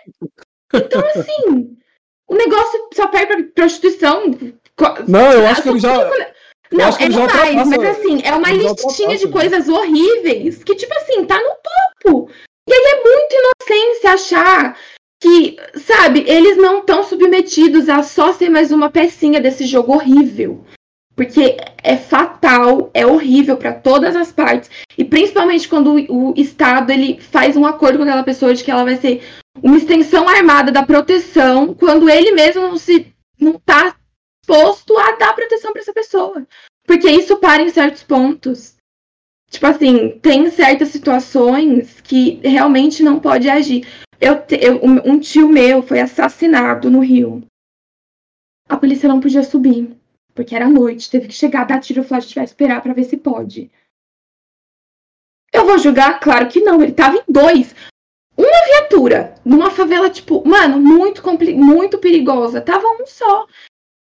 E eu lembro que a gente ficou assim numa situação que se ele tá se sentindo impotente, imagina a gente. Imagina você trabalhar com isso todos os dias da sua vida. E é igual aquela operação que teve no, no acho que foi no Jacarezinho, né? A última, que teve 14 mortes lá. Uhum. O, a polícia já chegou com uma baixa. O cara desceu do caveirão pra tirar, pra tirar a barricada, tomou um tiro na cabeça, pô.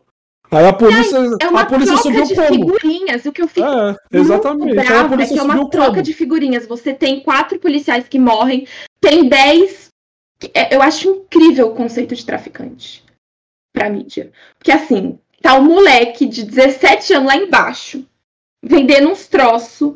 E aí, quem chega com toneladas de droga, porque assim, não é a meia dúzia de, de. É muita droga. E aí, quem chega com aquilo ali?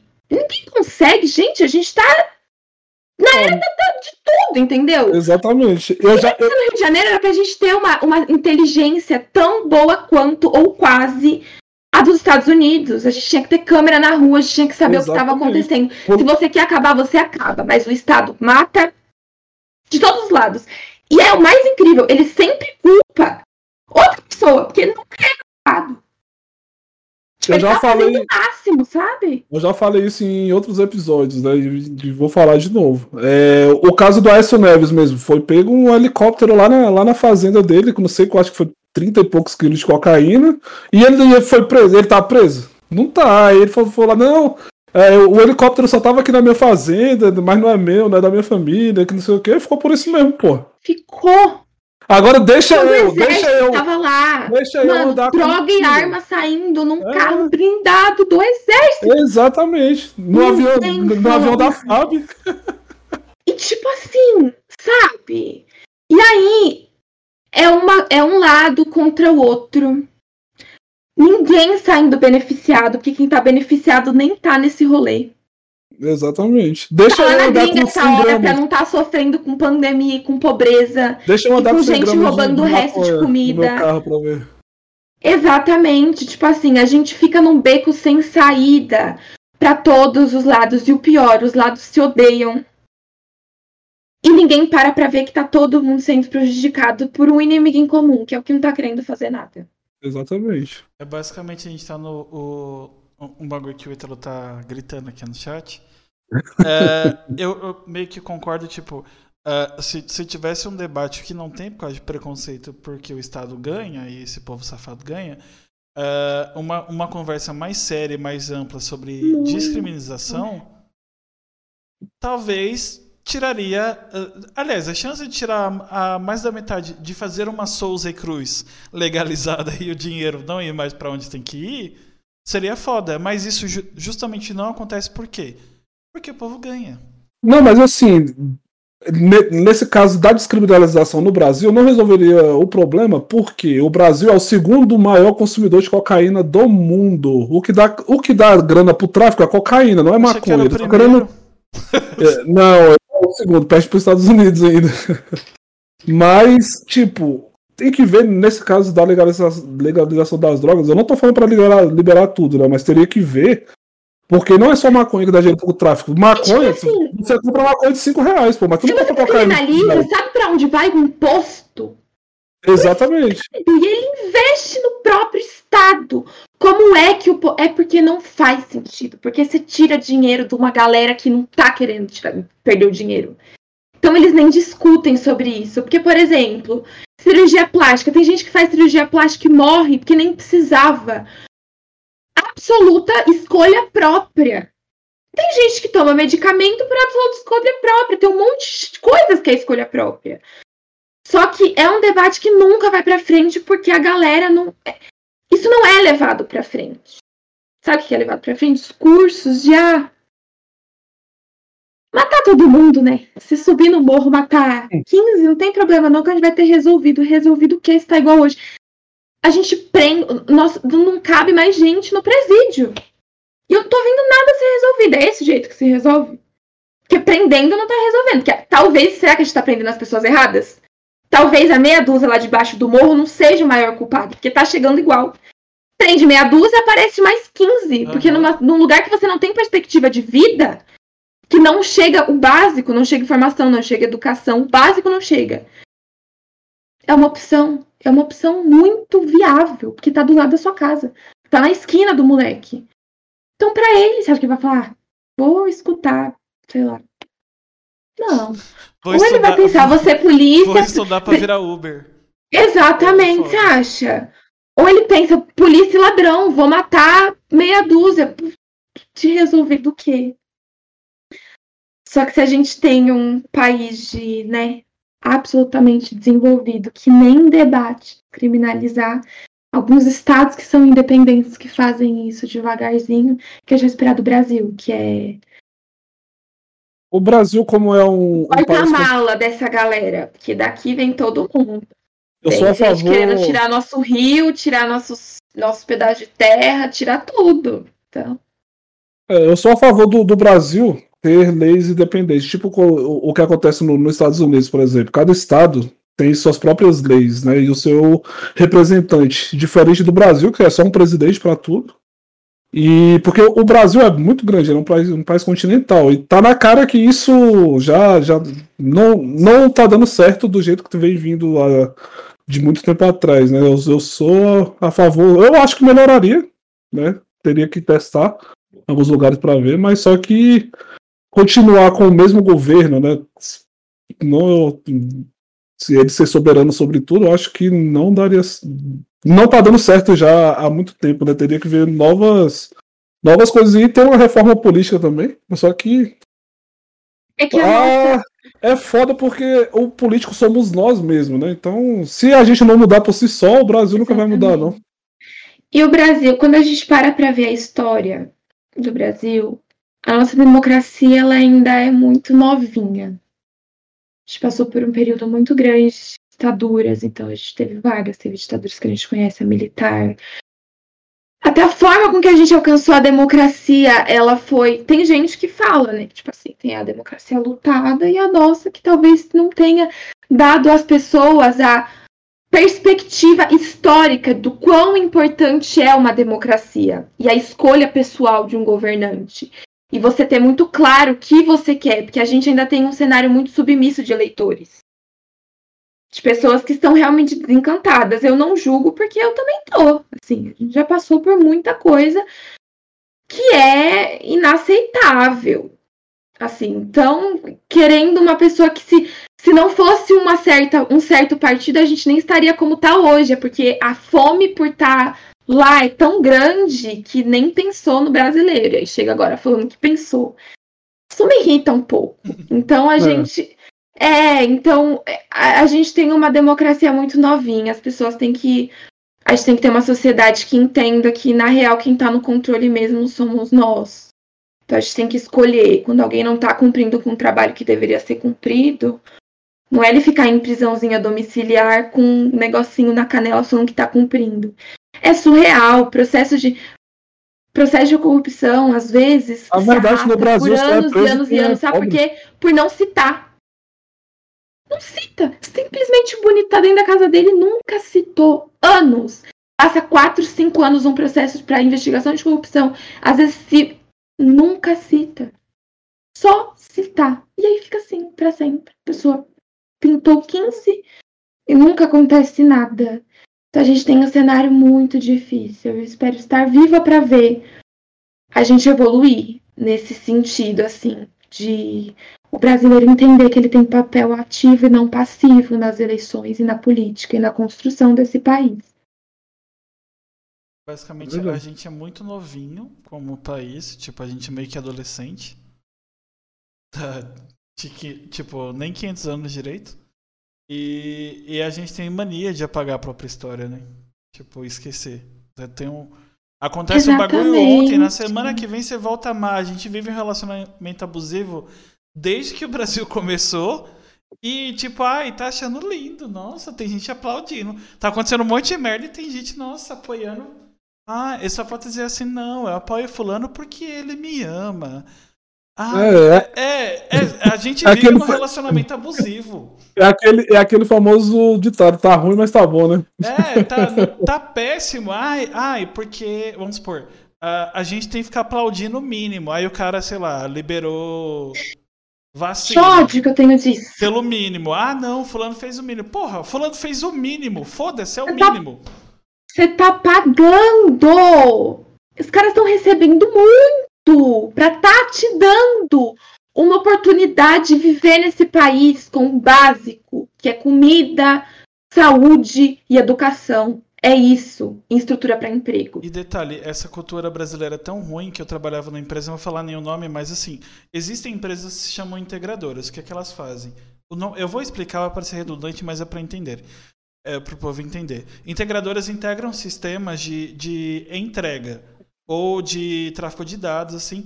E, e eu trabalhei com lojas que pagam dinheiro. Tipo, tem loja que paga 10, 15 mil. E não ligam porque acham que estão incomodando. Você está pagando a pessoa. Você está pagando, tipo, 10, 15 mil reais. Ah, não vou ligar porque eu acho que vai incomodar. Vai incomodar o caralho. Oxi, eu paguei 100 reais, não me entregou, eu vou xingar. Mas eu Porra. acredito que essa, essa coisa de, de nós, nós sermos passivos, isso também é uma estratégia. Há pouco tempo atrás a gente falava, ai, o Brasil foi descoberto. Gente, eu quero morrer com a palavra descoberto. O Brasil foi. O Brasil foi Eu descoberto. tava coberto e por aí... quem, caralho?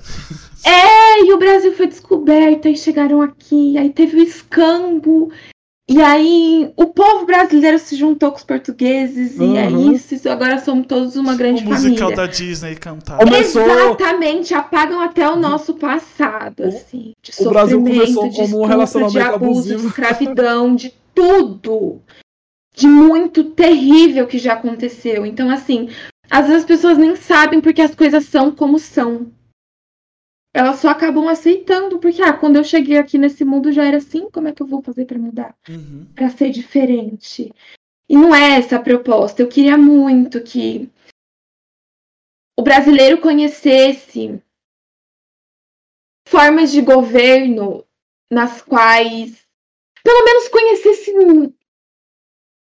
tivesse papel ativo novas. Vocês estão me entendendo? Então, tipo assim, a gente já viveu muita coisa boa. Por que que a gente não sai cobrando de uma galera aí coisa boa também? Só pra gente ver se a gente tem força? Então pega, entendeu? Vamos pegar uma galera que parece ser competente, ser legal, não fez merda ainda. Vamos ver se dá certo, vamos cobrar. Olha, eu quero isso, aquilo, aquilo. A gente a gente vai sair de uma crise péssima. Assim, a insegurança alimentar. Gente, eu chorei esses dias com uma notícia. Eu lembrei do livro da Carolina de Jesus, Quarto de Despejo. Uma notícia da galera fazendo fila na porta de um açougue para pegar resto. Não era para ser assim. E é, uma, é um jeito até burro de se pensar, sabe por quê? Porque o pobre com dinheiro, ele compra, ele levanta a economia. Exatamente.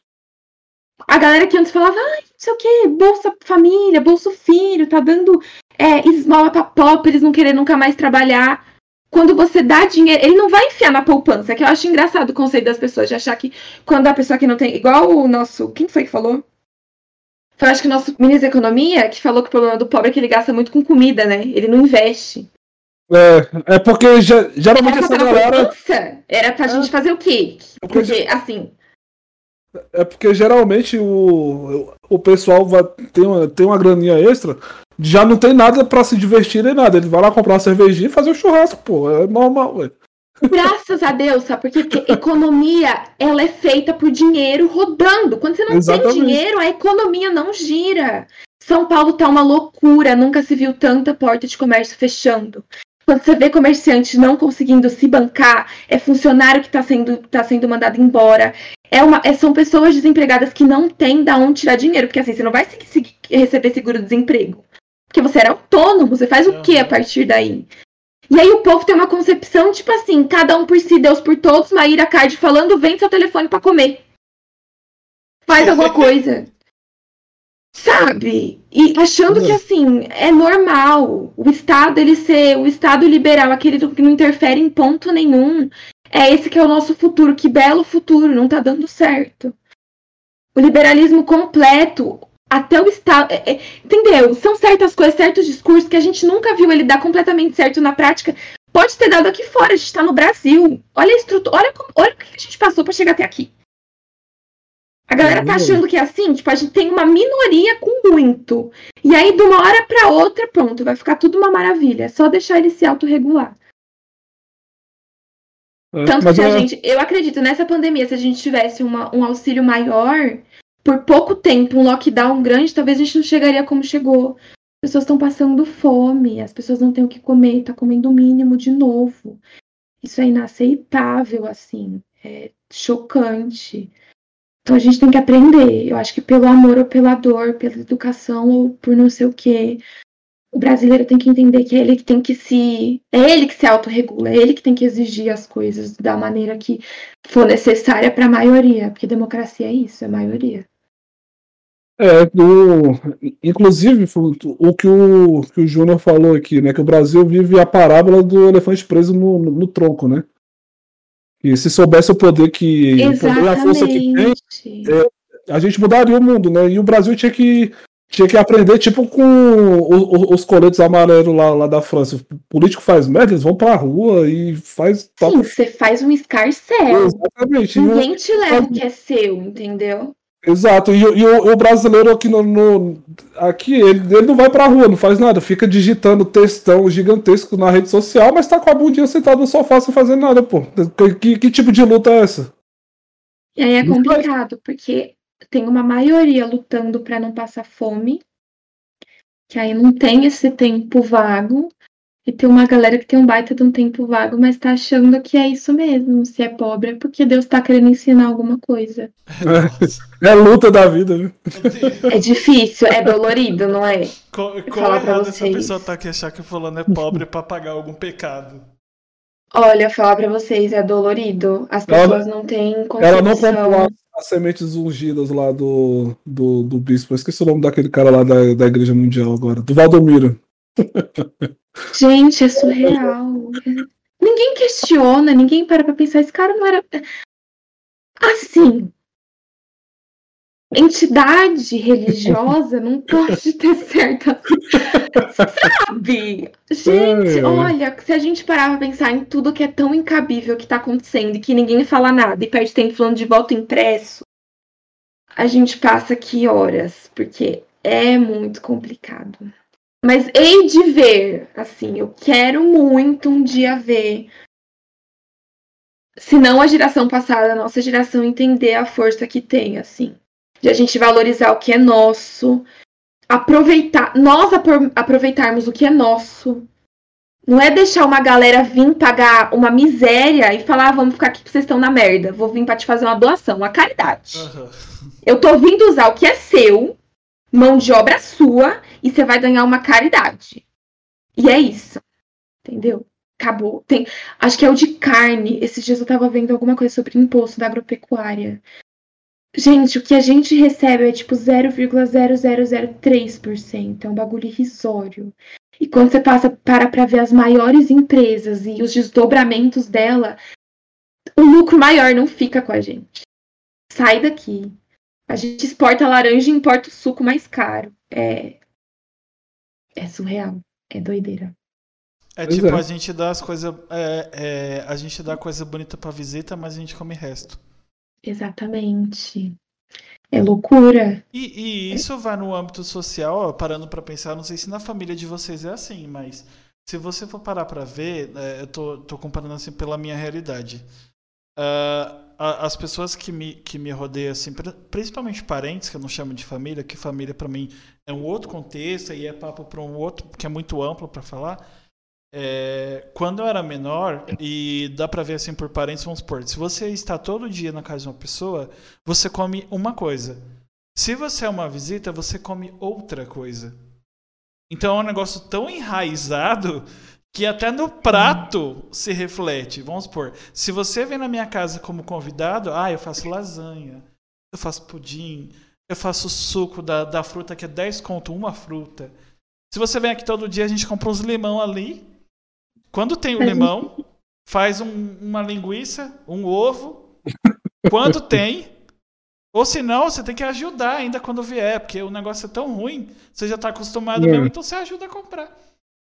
Tá tão, é, tão, é tão enraizado, é tão, tipo, dentro, que a- até o jeito que a gente é anfitrião se reflete. Tipo, na exportação e na importação. Eu nunca tinha parado pra pensar nisso. É muito louco. A gente é. Até a nossa Eu- posição é, frem- em face dos outros países é muito de submissão. E a gente tem. A gente ia ser vitrine de vacina, galera. Se- se- Na gringa estão vendo o potencial que a gente tem por quantidade, por. A gente tem tudo, tudo. Bioma fértil, vários, diversos população, gente, da hora, entendeu? Clima, da hora, você planta, nasce. Não é um negócio de, meu Deus do céu, nevou e aí todo mundo nem se desloca. A gente tem tudo, a gente tinha tudo pra dar certo, absolutamente tudo, só que a gente não teve gestões competentes. E um dia a gente vai ter, um dia a gente vai descobrir como fazer política de uma forma que o Brasil consiga se impor interna e externamente. Porque a gente merece isso. O brasileiro não merece É, mais sofrer, não. É basicamente no contexto cristão, vai, pra quem é cristão, a gente tá, na Cana... tá em Canaã. É tipo a Is- Israel, sabe? A terra que mana leite e mel. Tudo que planta no Brasil dá. Exatamente. Mas ao- em troco disso, a gente faz o quê? A gente queima a nossa própria terra pra deixar gado andar. Pra ganhar 0,003% de imposto. Quando a gente podia. A gente faz monocultura. Quando a gente podia ser um país que se autossustenta. Tudo dá. Então a gente poderia ter terra que assim, a gente tem de tudo. Você quer o quê? A 3 centavos uma fruta. Porque assim, dá. A gente poderia se auto se autoalimentar, se autorregular, mandar pra fora, o que pra gente é muito mais lucrativo. Só que assim, acho que foi no, no governo Temer que algum dos. Eu não sei se era o Serra, que era um dos. Vendendo rio nosso. Pra vir alguém da gringa vir aqui pra vender, pra explorar nossos rios, pra fazer energia pra uma outra fábrica que não é nossa também, que é da gringa. E aí eles acabam com o nosso bioma, com o nosso meio ambiente pra dar vira e mexe igual essas indústrias aí de carro que a situação apertou, cai fora. Manda todo mundo embora eu vou sair daqui na primeira oportunidade que tiver. E aí sobra pra quem? Pra nós. O desemprego, a fome. É, é doideira, né? Isso que, eu, isso que eu paro pra pensar e falo, gente, eu nem sou formada em ciências políticas. Essa galera que tá lá em cima tá fazendo o quê? Tá sendo inteligente tem que ser muito gênio pra você sucatear um país inteiro na proporção do Brasil. Você não é burro. A gente subestima muito essa galera. Eles são geniais. É, eles são. É porque eles são inteligentes, tipo, numa forma. ah, enquanto não, não faltar pra mim, foda-se você. É basicamente essa é a política. Enquanto eu estou feliz com, com os meus helicópteros, com as coisas, não sou preso, eu faço o que eu quiser, a minha família faz o que quiser e eu desvio a minha atenção para outras coisas, foda-se você. Se é você e sua mãe e seu pai que morreu na pandemia, vou continuar falando que é uma gripezinha. Não é a minha família que morreu. É, é, é nesse nível. Tipo, ah, enquanto você não sofrer, eu não tô nem aí pra você. É, é basicamente o, o que a. Vamos supor, o que o governo. Uma grande parte, vai, esmagadora do governo pensa. Não, não, não É, me, não me doeu, você que se fudeu. Eu até rimei. E aí é muito louco. É igual. Eu acho genial essa galera que fala comunismo e socialismo no Brasil. Gente! Eles falam como se fosse uma bombinha. Você joga. E aí pronto. Acabou. Porque assim, eu, eu acho um conceito inacreditável, assim. Que a gente tem, a economia ela é ampla, ela é diversa, a gente tem uma galera, tem investidor, a gente tem um negócio tão complexo que aí a galera acredita que é umas bombinhas, assim, sabe? Como se fosse, eu não sei, é super é super-herói, ou é vilão, ou é um outro tipo de vírus que entra nas pessoas e aí do nada, pronto, mudamos nossa proposta política da noite pro dia.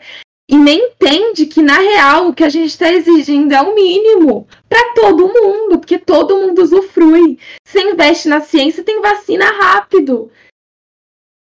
Você não depende de trazer de fora. Você manda para fora e ganha dinheiro aqui dentro. Quando você tem investimento interno, quando você valoriza o que é seu, é uma coisa que é óbvia. Só que aí o negócio do patriotismo, eles.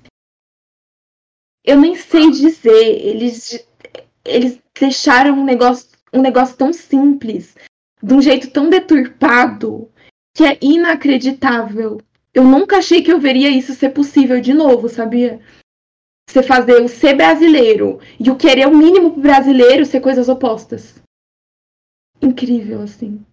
Ah, é? Do nada conseguiram isso. Quando estourou a pandemia, o auge, né? Eu ainda pensei, eu falei, caraca, será que agora vai mudar alguma coisa no Brasil? Né? Eu, eu, eu ainda pensei, não, não, não é possível que vai ter corrupção numa, numa calamidade dessa. Ah, ela mudou, de, de doença né, e tal. Aí eu, do nada estoura CPI, um monte de coisa, corrupção, falei, negócio de respirador, falei, caralho, velho, o povo tá usando a doença de. Só no Brasil teve mais de um milhão de mortes, né? Pra roubar dinheiro, pô. O Brasil é, é foda. Mas com a política que a gente tem de. Assim, a gente. Depois da última ditadura, a gente teve uma. uma tivemos uma. A nossa Constituição, ela se blindou muito para certas injustiças não acontecerem. No sentido de abuso de poder. Então, assim, é muito procedimental, entendeu? Então, se você comete um crime, por exemplo, e você está exercendo o um mandato, é muito mais complicado para você ser julgado, mesmo se você matar um marido. Tem essas coisas. E aí, é eu sei muito... de que você falou. É... Eu sei de que você falou. Entendeu? É Uma marca de macarrão aí. É muito complicado. Farofa. E aí a, a, gente se blindou, foi blindado num sentido que era para ser positivo e acabou tornando inalcançável certas, sabe, certas práticas assim de você ter condenações rígidas e rápidas e, e, e, e bruscas e na proporção que tem que ser. Era pra gente tratar as coisas de um jeito muito maior e muito mais intenso. Mas para isso, eu também acho que a gente precisaria de outros desmembramentos para ter fiscalizações mais importantes, mais rígidas. Então, eu acho que sendo bem depende de um planejamento. Só que até para esse planejamento passar é difícil, porque é em desfavor da galera que está sendo beneficiada. Sendo bem sincero, eu assim pelo pelo pela história de mundo, vai, eu não tô nem nem, nem Brasil. Pra mudar radicalmente, eu acho que teria que acontecer tipo um bagulho tipo Revolução Francesa, sabe? Que, que o Dá. pessoal vai pra rua, é um monte, e um monte de gente morrendo de fome. Que morrendo de fome tem um monte de gente que já tá. Então não vai mudar muita coisa. É, no, no, nível do tipo da, do governo ir contra, que já, não, já é contra, né? A gente tá quase lá. E infelizmente parece que vai ter que ter guerra civil, sei lá. Não é uma coisa que eu apoio, não gostaria, mas não sei, parece que a gente tem que sangrar para mudar, não parece que não, não tem um diálogo sem sangue. É incri... Não estou é apoiando louco, né? isso. Né? É, eu não estou apoiando mas isso. É, é porque mas a gente se vê quando... sem perspectiva. Uhum. A falta de perspectiva, ela faz a gente apelar para extremos assim, de um jeito muito louco. E aí por isso até que o atual governo chegou onde chegou. O, o Gabriel... Pra uma galera tá saturada e comprar um discurso explosivo. Uhum. E, e, entendeu? E aí achar que isso é a salvação e que, nossa, essa pessoa tá falando tão incisivo que é disso que eu preciso. De sangue, não meu. Eu não sou corajoso a esse ponto, mas sangue de uma galera aí que pra mim não faz diferença tá vivo ou tá morto. É, infelizmente, tipo, eu acho que todas as revoltas grandes é, não tô justificando a morte de ninguém, né? Que tem gente que usa argumento já que a gente morre na guerra, então tem que morrer, não é isso. Mas parece que para as coisas mudarem, infelizmente, é, tem que acontecer alguma coisa muito. Tipo. Sei lá, traumatizante, vai. É, uma guerra mudar o, o esquema de um país para que eles se voltem pro Pro que é básico, vai. A gente vai. Sim. Pega a China, pega. O eh, povo tem um. Tipo, tá virando uma puta de uma, uma potência. Aí Japão, que é uma puta de um exemplo. é, que vive, vive em guerra o tempo todo. E, tipo, ah, vamos, vamos lutar pelo nosso povo aqui, porque senão o negócio vai ficar ruim para nós.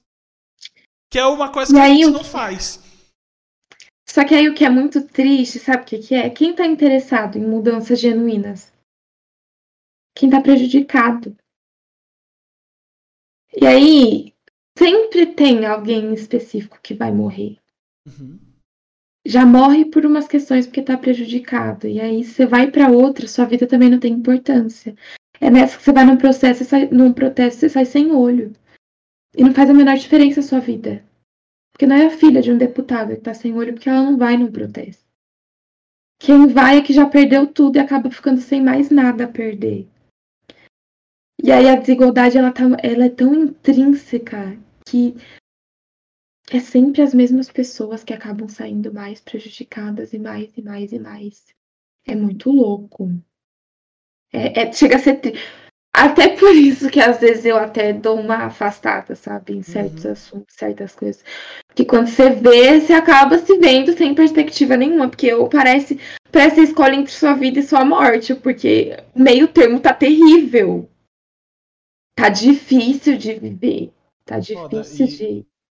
E como o Gabriel falou, tipo, até você já falou desse esquema da gente dar poder é, para as pessoas nos representarem e o foda é com, com leis que não fica claro nem para quem.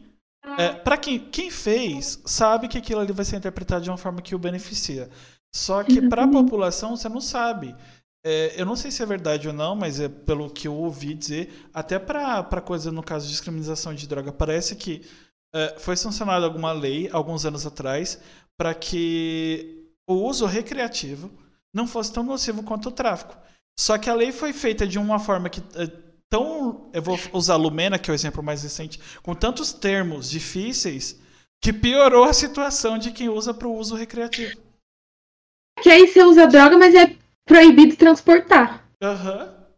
É que o, o a, a, uma das minha, dos meus amigos que é advogado fala que tem, acho que é 14 verbos para pro, pro crime de tráfico. Você pode usar droga, mas você não pode armazenar, por exemplo. E aí você faz o quê? Você compra isso, entendeu? Você vai comprar por, por teleporte? É! Ou então você acabou de. Entendeu? É, é, ridículo, são 14 verbos que caracterizam. Se, é, me, se tiver alguém, algum advogado ou advogada escutando no futuro ou assistindo vídeo. Ó, Jéssica aí. É, é, é, que. É, ela pode ser, ela está estudando também para ser advogada, mas se eu não me engano, são 14 verbos, não é? Pro, pro tráfico? Que é transportar, armazenar. Vários, transportar, armazenar, vender, é... Vários, vários. É vários. ridículo, aí, aí vamos supor. E aí, de um jeito, é por isso que a gente até brinca disso na faculdade, que, tipo assim, para você consumir, você tem. Você vai ter que transportar ela da próxima casa. É, ainda bem que tocar não é um verbo, porque aí dá pra você pelo menos manusear, porque de resto é tão loucura que, tipo assim, a, a, não é. Não, não existe uma, uma quantidade exata que caracterize tráfico ou não. Mas, assim, hoje em dia, em certos processos, você fala: olha, uma quantidade irrisória. É um pouco maior a quantidade, porque para não precisar sempre comprar, porque é perigoso, para ter armazenado. É esse o tipo de argumento que se usa nesses processos. Uhum. Parece loucura, mas é isso, tem que explicar o porquê que a pessoa tá usando praticamente, entendeu? Você tem que. Sei lá, quando eu for advogado, tem que colocar, passou por trauma na infância, tem, não sei. Você tem que justificar o que, que faz aquela pessoa realmente usar e não ser configurada. O que é muito loucura, porque, enfim, você ser traficante é uma coisa ruim, mas aí você prender e acabar com o tráfico, ou ninguém tá preocupado em acabar, a gente volta para aquela situação de novo. Ah, ninguém, ninguém tá preocupado em acabar com o tráfico, porque o tráfico dá dinheiro pro Estado e acabou. Exatamente. Essa é a verdade. O esquema Exatamente. do. Você falou do, de investir no próprio país. É ridículo, vamos supor. Uh, e a gente tava falando do mínimo e aplaudir o mínimo. Uh, o Dória, é, em parceria com o setor privado, está fazendo dois laboratórios em São Paulo, aqui em São Paulo, para fazer vacina tipo, com o setor privado. Aí, vamos supor, ele vai ganhar votos por fazer o mínimo, mas só que ele está fazendo com a mão do. sem a mão do Estado.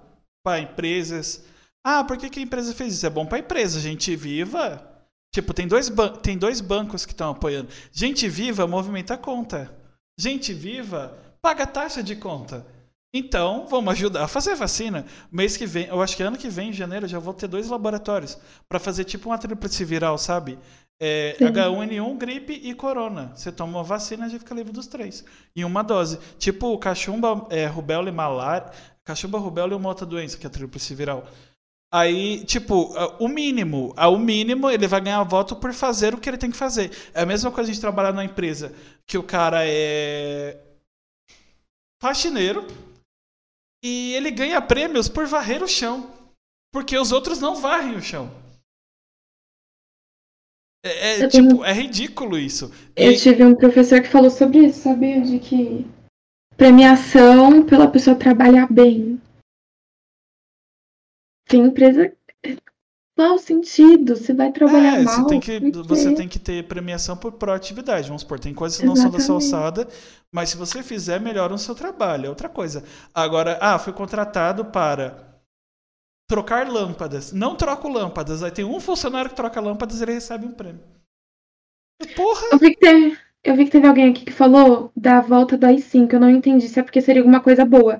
Mas eu vou sugerir pesquisar sobre as corrupções não. da época da ditadura militar, porque assim, o negócio foi horrível. Foi, foi, foi totalmente na zoeira, foi, foi eu comentei. Ah, é tá. Porque, é, é porque, porque ele assim... falou, é porque eu, eu, eu, vou contextualizar o negócio do AI-5, já que você comentou. É, é porque o, o Júnior falou, ah, põe o cabo do. Um, soldado e um cabo do exército lá no Congresso que resolve tudo, né? Aí eu peguei e falei, não, pô, mas aí vai. A, a galera vai vai falar que voltou o AI-5 tá? Mas foi totalmente irônico o comentário. É, não, pelo amor de Deus, galera, não confunde as coisas, não. Porque se, se militar fosse bom, na época a gente não chegou na inflação que chegou. Exatamente. Mudar preço 15 vezes no dia no mercado e ninguém comer nada. E as pessoas simplesmente desaparecerem e ninguém ter direito fundamental nenhum poder tem que ser na mão do povo. É isso. Exatamente. Se militar fosse bom, no, no, a classe no... trabalhadora que movimenta o Brasil. É isso. Quem sabe o que é bom pra gente é a gente. Exato. Não é mais ninguém. Não é nosso patrão. Seu patrão tá pouco se fudendo da sua vida. Quem sabe suas necessidades básicas é você. Quem às vezes tem filho pequeno. Eu, eu tô na unidade da fazenda. Por isso que eu fico. Eu acho que eu comentei de liberalismo se, se alguém não entendeu. Quando eu falei sobre isso, é porque eu entendo a, o pensamento liberalista quando o Estado tem intervenção mínima. Só que assim, eu acho incabível a pessoa desejar um Estado de intervenção mínima no Brasil, cuja estrutura temos hoje, de uma desigualdade louca. Assim, é, é, a gente tem processo, eu já, eu sempre estagiei no âmbito da fazenda pública, que são entidades da, né, município barra estado. Daí as pessoas pedem coisas que são pra gente é mínimo, mas a pessoa não tem. Por exemplo, falda geriátrica. A pessoa não tem de onde tirar e tem um pai e uma mãe numa cama que precisa, usando pano. E aí é um baita de um gasto para o Estado, é um baita de um gasto. Só que ele não precisa ter, ele não... a pessoa contribuiu a vida toda. Você trabalha, você respira, você está contribuindo com imposto. Uhum. E você não pode ter o mínimo para viver bem quando você morre, ou quando você é pequeno, quando você precisa de uma dieta, por exemplo, que sem ela. É, é cada coisa, assim, mínima que eu vejo que as pessoas pedem que sem aquilo elas não conseguem viver. E quem proporciona é o Estado, ele não está fazendo uma caridade. A pessoa comprovou que precisa, que não tem condições, pronto, aquilo tem que chegar nela. Então eu acho muito louco, assim, quem sabe o que precisa é o povo, nunca vai ser diferente. Então eu não entendo quando a galera fala, ai, deixa se autorregular. Se autorregular o quê? Pra gente não ter mais jeito de trabalho. Você ganhar 900 reais, quebrar uma perna. Você quebrar uma perna no caminho do trabalho e você não receber nada. E olha como é louco, porque assim, às vezes tem certos governantes que eles maqueiam umas pretensões para tirar direito. A, a, teve uma lei da carteira, da carteira verde e amarela, por exemplo, que era bem flexível não passou no judiciário, tipo, não teve muito. Mas o que mais estourou burburinho, que o povo ficou revoltado, foi a questão de retirar o acidente de percurso. Porque só quem trabalha sabe o quanto você se expõe. É verdade. E, Antigamente a, ela, a lei cobria até duas horas, né? Depois você saiu do trabalho, porque era o tempo do percurso. Por exemplo, se você tá na parada e o, invadir um carro lá e te atropelar, por exemplo, né?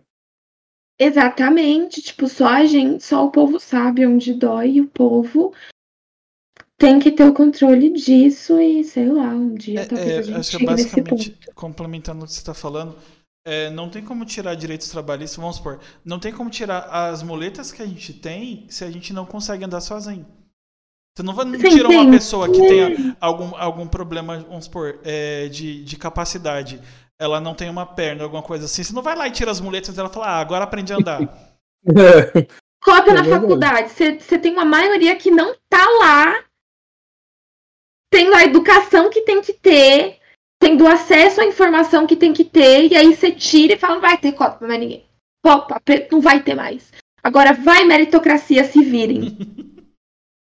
Fique igual era antes. Eu sou a primeira.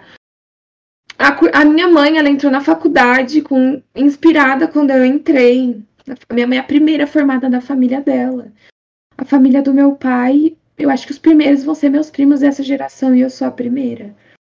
Isso diz muito. Eu fiz uma enquete no meu Instagram um tempo atrás. E foi muito interessante. Eu perguntei quem tinha familiar, pai mãe, ou avô, avó, que te- tinha se formado na faculdade. E era nítido as pessoas que tinham. A maioria não, mas as que tinham era nítido, sabia?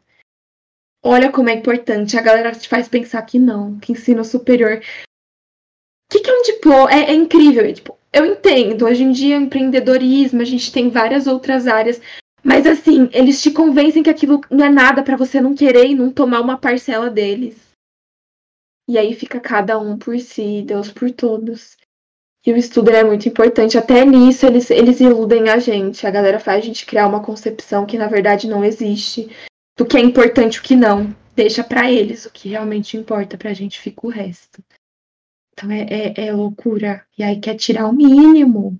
O mínimo do mínimo pra gente se estabelecer bem, porque você precisa de dinheiro pra viver, pra comer. E se você tá bem, o comerciante tá bem, o fornecedor tá bem, o fabricante tá bem. E aí sim você ter tempo pra pensar em outras coisas, que não tirar as pessoas do nível da miséria. A gente meio que vive uns jogos vorazes, só que mais poético. Tipo, mais brando. É, é- Não é tão, não é tão, acho que não é poético, não é tão, como é que fala, explícito, né? Tipo assim, É, tão é. querendo te matar. Eles querem tipo, eles Quer te Ah, matar mais devagarzinho. Não é. É. um negócio radical. É radical quando assim, ah, comecei a falar demais, ah, você é chato, ah, você é militante. Ah, não Uhum. precisa disso. Ah, eles querem tirar os nossos direitos. Não, eles só querem direitos que você já tem. Que ah, uma Uhum. grande parcela não tem. É simples. Só igual, É. não precisa mudar muita coisa. Você vai continuar tendo seu iate com a sua casinha linda, indo para suas 10 praias. É, quando tá quando tá chorando por alguma coisa, você vai para algum outro país. É só isso. Essa pessoa só quer comer, vestir e não chorar no meio do nada porque não sabe o que fazer para pagar as contas no mês. Que é o, O que problema- acontece. Aí desconta na bebida, desconta às vezes na, na pessoa que mora com você, que você é casado, ou nos filhos. é. a gente só quer isso. Só quer o direito de viver, não de sobreviver. Sobreviver, a gente sobreviveu já há muito tempo. A gente só quer viver. Exatamente. Com o mínimo de dignidade. É, Ah, porque nem dignidade, entendeu? Nem isso a gente tem. É foda. É viver dignamente, é só isso. É ter o que comer, é ter. Não é, gente, é, é- é tanta coisa assim louca. Tem certos lugares, acho que eu, eu só fui. Eu, eu não tive contato com muitos estados, né? Mas pra mim São Paulo é muito claro, porque assim, tem certos lugares que você vai que você fala, gente, isso aqui é extremamente inacessível pra mim. Extremamente inacessível e não tem ninguém interessado pra que seja. Pelo contrário, quando você menciona sobre o mínimo de igualdade, as pessoas já vêm com aqueles negócios de, entendeu? Uhum. E você não quer nada demais, você só quer viver bem, todo mundo quer. Só que quem tá lá em cima, pra ele dói ele pagar a multa rescisória, por exemplo. Ele não quer pagar nada. ele quer te contratar e te dar um pé na bunda quando for para ele for conveniente.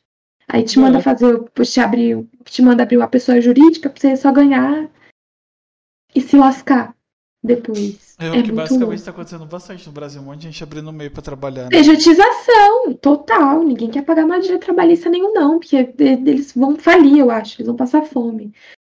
Pagar o mínimo de direito trabalhista. E aí você perde o emprego, você não tem seguro-desemprego, você não tem multa rescisória, você não tem nada. Aí você lida com a arbitrariedade do empregador. Então, se ele te fala para trabalhar em condições degradantes, ou em horários incabíveis, ou em situações que você não foi contratado para passar, você se recusa, ele te manda embora como se não fosse nada. Aí você se submete a tudo que há de mais ruim só pra você comer. E aí É foda. uma galera não vê isso, né? Você se mata. É, é, li- é literalmente você acaba com a própria vida pra tentar viver. É, é tipo. é- é- essa frase é muito ridícula. É igual, é igual falam que o peixe morre pela boca, né? Mais ou menos a mesma coisa. É, É. tipo, a gente se mata pra tentar sobreviver, não é nem viver. Exatamente. Porque quando, quando você tem um pouquinho a mais, aí entra o âmbito da inveja. Ah, você roubou, você traficou, é, você fez pacto com o demônio, aí já entra no, no campo da religião. E já Uhum. começa a inveja. Ah, não, fulano deu golpe do baú. Quando tem poucas sorte. pessoas que vencem, a- apesar do Estado, que é bem difícil, não é todo mundo que, que vence, infelizmente, porque ajuda do Estado a gente não tem. Quase não tem. Tipo, O mínimo.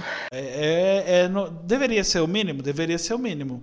Mas é o mínimo de um jeito na nossa realidade que não tá funcionando.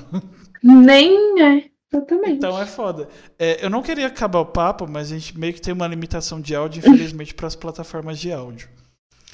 E porque tá muito legal, e infelizmente. Rendendo. É, é, infelizmente, já, já me falaram algumas pessoas que, infelizmente, o papo tá, tá se politizando muito. Só que, é, conforme eu vou envelhecendo, eu acho que vocês partiram da mesma, é, do mesmo pensamento. Não tem como falar sobre outra coisa. Afeta a minha vida em todos os campos, é quase impossível. Tudo que eu assisto, tudo que eu escuto, tudo que eu vejo. Fala disso, né? Então, É foda, não tem como falar. A gente sempre acaba nesse assunto. Tipo, não tem como ficar em, em assuntos banais. Tipo, é legal. Mas não dá. Até a gente até falou, mas acaba tomando, porque é isso que dói. É o que dói que a gente fala. é, uma hora rola um comentário e puxa pra esse É, lado. aí fudeu. É, tipo, falar sobre as suas dores a gente adora fazer isso. É tipo uma terapia, só que É. sem o profissional qualificado. Eu sou, eu, assim, eu sou isso, então eu tô na minha, no meu cantinho de conforto. Mas assim, é, aproveitando o que você falou, acho É. que tem certas cobranças que são. Mas quando a gente estuda arte, por exemplo, você quem é especialista em arte, ele sabe exatamente de que período é por certos detalhes.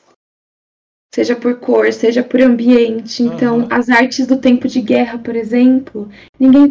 Quem pintava flor e arco-íris é porque desejava qualquer outra realidade que não aquela. E até isso ficava óbvio. Então, quando a gente está vivendo um período de muito sofrimento, eu acho que fica meio inevitável porque o negócio está correndo nas nossas veias. É muito difícil, não dá pra fingir que a gente tá numa caixinha de acrílico que nada bala. Então, uma coisa ou outra, acho que é difícil a gente não.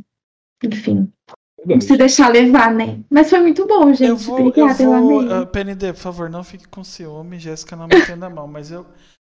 ah, eu meio que entendi porque o PND te ama. Ai, gente, obrigada.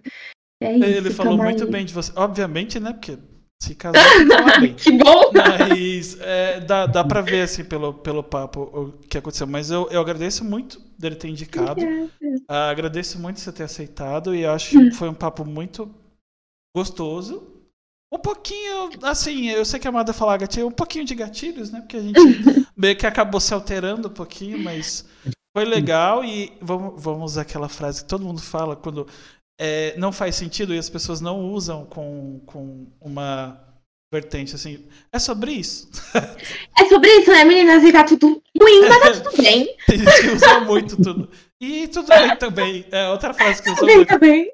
Mas é isso, ó, gente. Amanhã esse papo vai estar lá no YouTube. Pra vocês que estão ouvindo depois do Spotify, quiser ouvir no YouTube, assistir também. Eu faço geralmente, eu escuto lavando louça, arrumando casa é a melhor hora. Porque você já vai se ambientando, já fica com revolta, já limpa o chão. Amanhã, ó, você Seis horas Esfrega mais a panela. É, nossa, já vai com. Já fica lindo, porque lavar a louça já é uma terapia. Força do ódio. Aí você já, nossa, a Entendeu? panela já fica linda. Falou, olha, o ódio contra o governo. Já vai fazer um skincare, tu- hidratação pra se livrar da energia ruim desse pai. Já, já Dá pra isso. aproveitar e fazer tudo. Amanhã no YouTube, plataforma que também tem o canal da Jéssica, se inscreva no canal dela, mas é, o nosso canal, no caso, também se inscrevam lá, é Papo Incerto Podcast, amanhã, episódio é, 69. Jéssica Cardoso, escutem lá, comentem, comentem muito, comentem com força, comentem com veemência, compartilhem. Se inscrevam também e ativem o sininho, porque todos os papos acontecem segunda, quarta e sexta. Às vezes sábado e domingo, mas depende muito do convidado é, e da agenda, mas geralmente segunda, quarta e sexta. E no YouTube sai terça, quinta e sábado, geralmente 4 horas da tarde.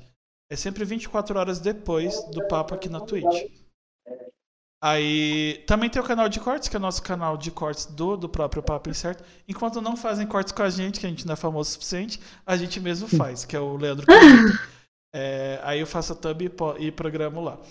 É, inclusive a gente tá. Por coincidência, não foi nada programado, e eu não estou zoando, não foi. Estão rolando os cortes do PND lá. Eu acho que amanhã terão os últimos, mas estão rolando, vão lá. Comentem também, o nome do canal é Cortes Papo Incerto, saem cortes todos os dias, meio-dia e três horas. Então comenta, compartilha, coloca, ai, é o dia que você falou. Mas assiste o vídeo inteiro, tá? Não assiste dois minutos não e fica falando bosta. É, assiste o corte todo. Tem o povo lá que assiste dois minutos, nossa, o mundo acaba pra ele. E é, é, é foda. E amanhã seis, Não descontextualizar isso não, hein, gente. é, é oito minutos e a pessoa assiste dois e, nossa, mete o pau no Leandro. É, É foda. é foda. verdade. Pode comentar, gente. Tem, Agora eu entendi o começo. Aham. Tem- tem- Ô, Leandro. Eu tô sendo cancelado por causa bonzinho, Mas tá tem o direito. é, Você tem o direito de comentar, porque graças a Deus estamos com a dem- numa democracia. Mas dá uma olhada assim, você comenta. Negócio. Não, pode ir lá. eu- pode, pode me cancelar, ó. Até agora eu ainda não xinguei ninguém. Eu, só, eu, eu respondo, mas eu, eu, eu, eu- respondo com educação lá. Ele Pode tá no âmbito- tá aproveita que ele está no âmbito da pessoa pacífica. É, É, eu não faltei com respeito em nenhum comentário ainda. E amanhã, 6 horas, em todas as plataformas de áudio que nós abraçamos, no caso, porque não são todas, né? Porque tem umas que eu nem conheço. Mas todas as que o Anchor manda e todas as que, que a gente chega através do, do RSS lá, que é o negócio que disponibiliza o link do- dos áudios, a gente vai estar 6 horas lá com, com o episódio, então escutem. Escutem várias vezes, escutem sem escutar, escutem escutando. Seja, Às vezes deixa pra rolar, escuta de novo. É, mas deem preferência sempre, eu sempre vou falar isso, pra CastUd, que é a plataforma brasileira. Você não precisa pagar pra ouvir. Eu sempre vou soletrar, é C de casa, A de amor, S de sapo. Não estou sendo pago, tá? Porque é realmente de graça. Eu acho muito foda isso. É, é C de casa, A de amor, S de sapato, T de tatu, H de homem, O de ovo, O de ovo de novo, D. Tem para iOS, se você for burguês safado. Tem para Android, se você for do proletariado igual a gente. Então não tem desculpa para você não ouvir o Papo Incerto. E detalhe, não dá para ouvir só a gente, dá para você ouvir é, podcast, é, podcast mainstream também. Estão todos lá. E, e mais, e mais, de novo, a, a, a mesma ressalva daquela vez que eu falei. Tem que falar pro Felipe fazer pra computador também, pra Ah, é Windows. verdade, Felipe, escute isso. Vamos cortar aí. Tem que fazer pra Windows também, porque facilita a vida de todo mundo. Às vezes o cara tá de home office, tá com fone no ouvido e, e, e não pode ficar com o celular, ele vai escutar pelo computador e por aí vai, que é o, é o meu caso, né? Eu fico muito tempo no computador, eu não vou. Às vezes eu, eu, eu, eu escuto pela caixinha quando eu vou dormir só, por exemplo. E eu, eu escuto bem menos, né? Sendo que eu poderia estar escutando o dia todo enquanto eu tô sentado no- na frente do PC. Então, de preferência, porque é 100% brasileira, vamos valorizar a plataforma boa. E se vocês quiserem apoiar a gente, R$ 5,40 por mês. É o plano mais barato. Tem plano de 20 reais. A gente não chegou nesse patamar ainda. Mas quando chegar, tipo, aí a gente faz aquele esquema copiando o flow, sabe? Membro burguês e membro simples. E é isso aí. E, ah, e se você tá no YouTube e tem familiaridade com, com a Twitch, que é onde a gente transmite ao vivo, dá o Prime pra gente. Agora, por causa dessa revolução da Twitch, o Prime é menor, mas já que você não usa, para outros canais, dá pra gente. Linka com a conta da Amazon, dá o Prime pra gente, você ajuda a gente a, a continuar aqui e continuar militando também. e fazendo essa terapia, porque isso aqui é para mim é uma terapia. Mas é isso. Obrigado, gente, de novo. Obrigado, Jéssica. Eu não sei como termina essa porra, nunca vou aprender. E Obrigada, gente. Isso. Todo sucesso do mundo para vocês. Obrigado. É, e é isso. Vocês merecem coisas lindas e vai dar tudo certo. Vocês são incríveis. Vocês estão tendo muita responsabilidade com o público que vocês estão adquirindo. Acho que isso é o mais importante. É deitar a cabeça no travesseiro com paz espírito, né? Vocês estão fazendo e estão levando a voz de vocês para o lado certo para as pessoas. Obrigada, estou muito feliz. Eu esqueci de uma coisinha. É, indicações. Indique pessoas. Para... Eu vou indicar. Agora, a, a você, tipo, manda, manda os links. Que, se você não lembrar de nenhum agora, você pode mandar tá. depois pelo Instagram. Manda pelo uhum. PND também, porque eu tenho, tenho o WhatsApp dele. Tá. É, é, eu sou importante agora. É.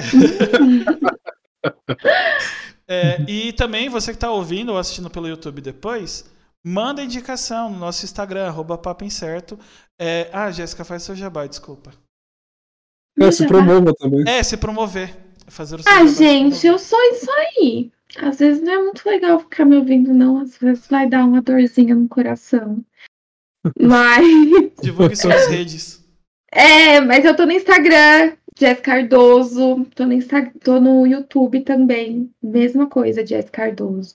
E é o que eu mais uso. Twitter eu não uso muito, não, mas eu também tô por lá. Mas Jéssica Cardoso. J-E-S-Z-Z Cardoso, tudo junto. Tô no YouTube, no Instagram. No Instagram eu milito mais um pouco. No YouTube eu tenho que fazer um filtro pra falar as coisas certas. mas eu tô nos dois lugares e é isso. Sempre que precisarem de um, de um carinho, um, um conselho, alguma coisa, adoro conversar com vocês. Tá bom. É isso aí. É, Obrigada, gente. Amanhã, gente, 9 horas da manhã, estaremos em live. Então venham me ver jogar, passar raiva. Comecei a jogar Cap, é, Cuphead. Talvez eu troque.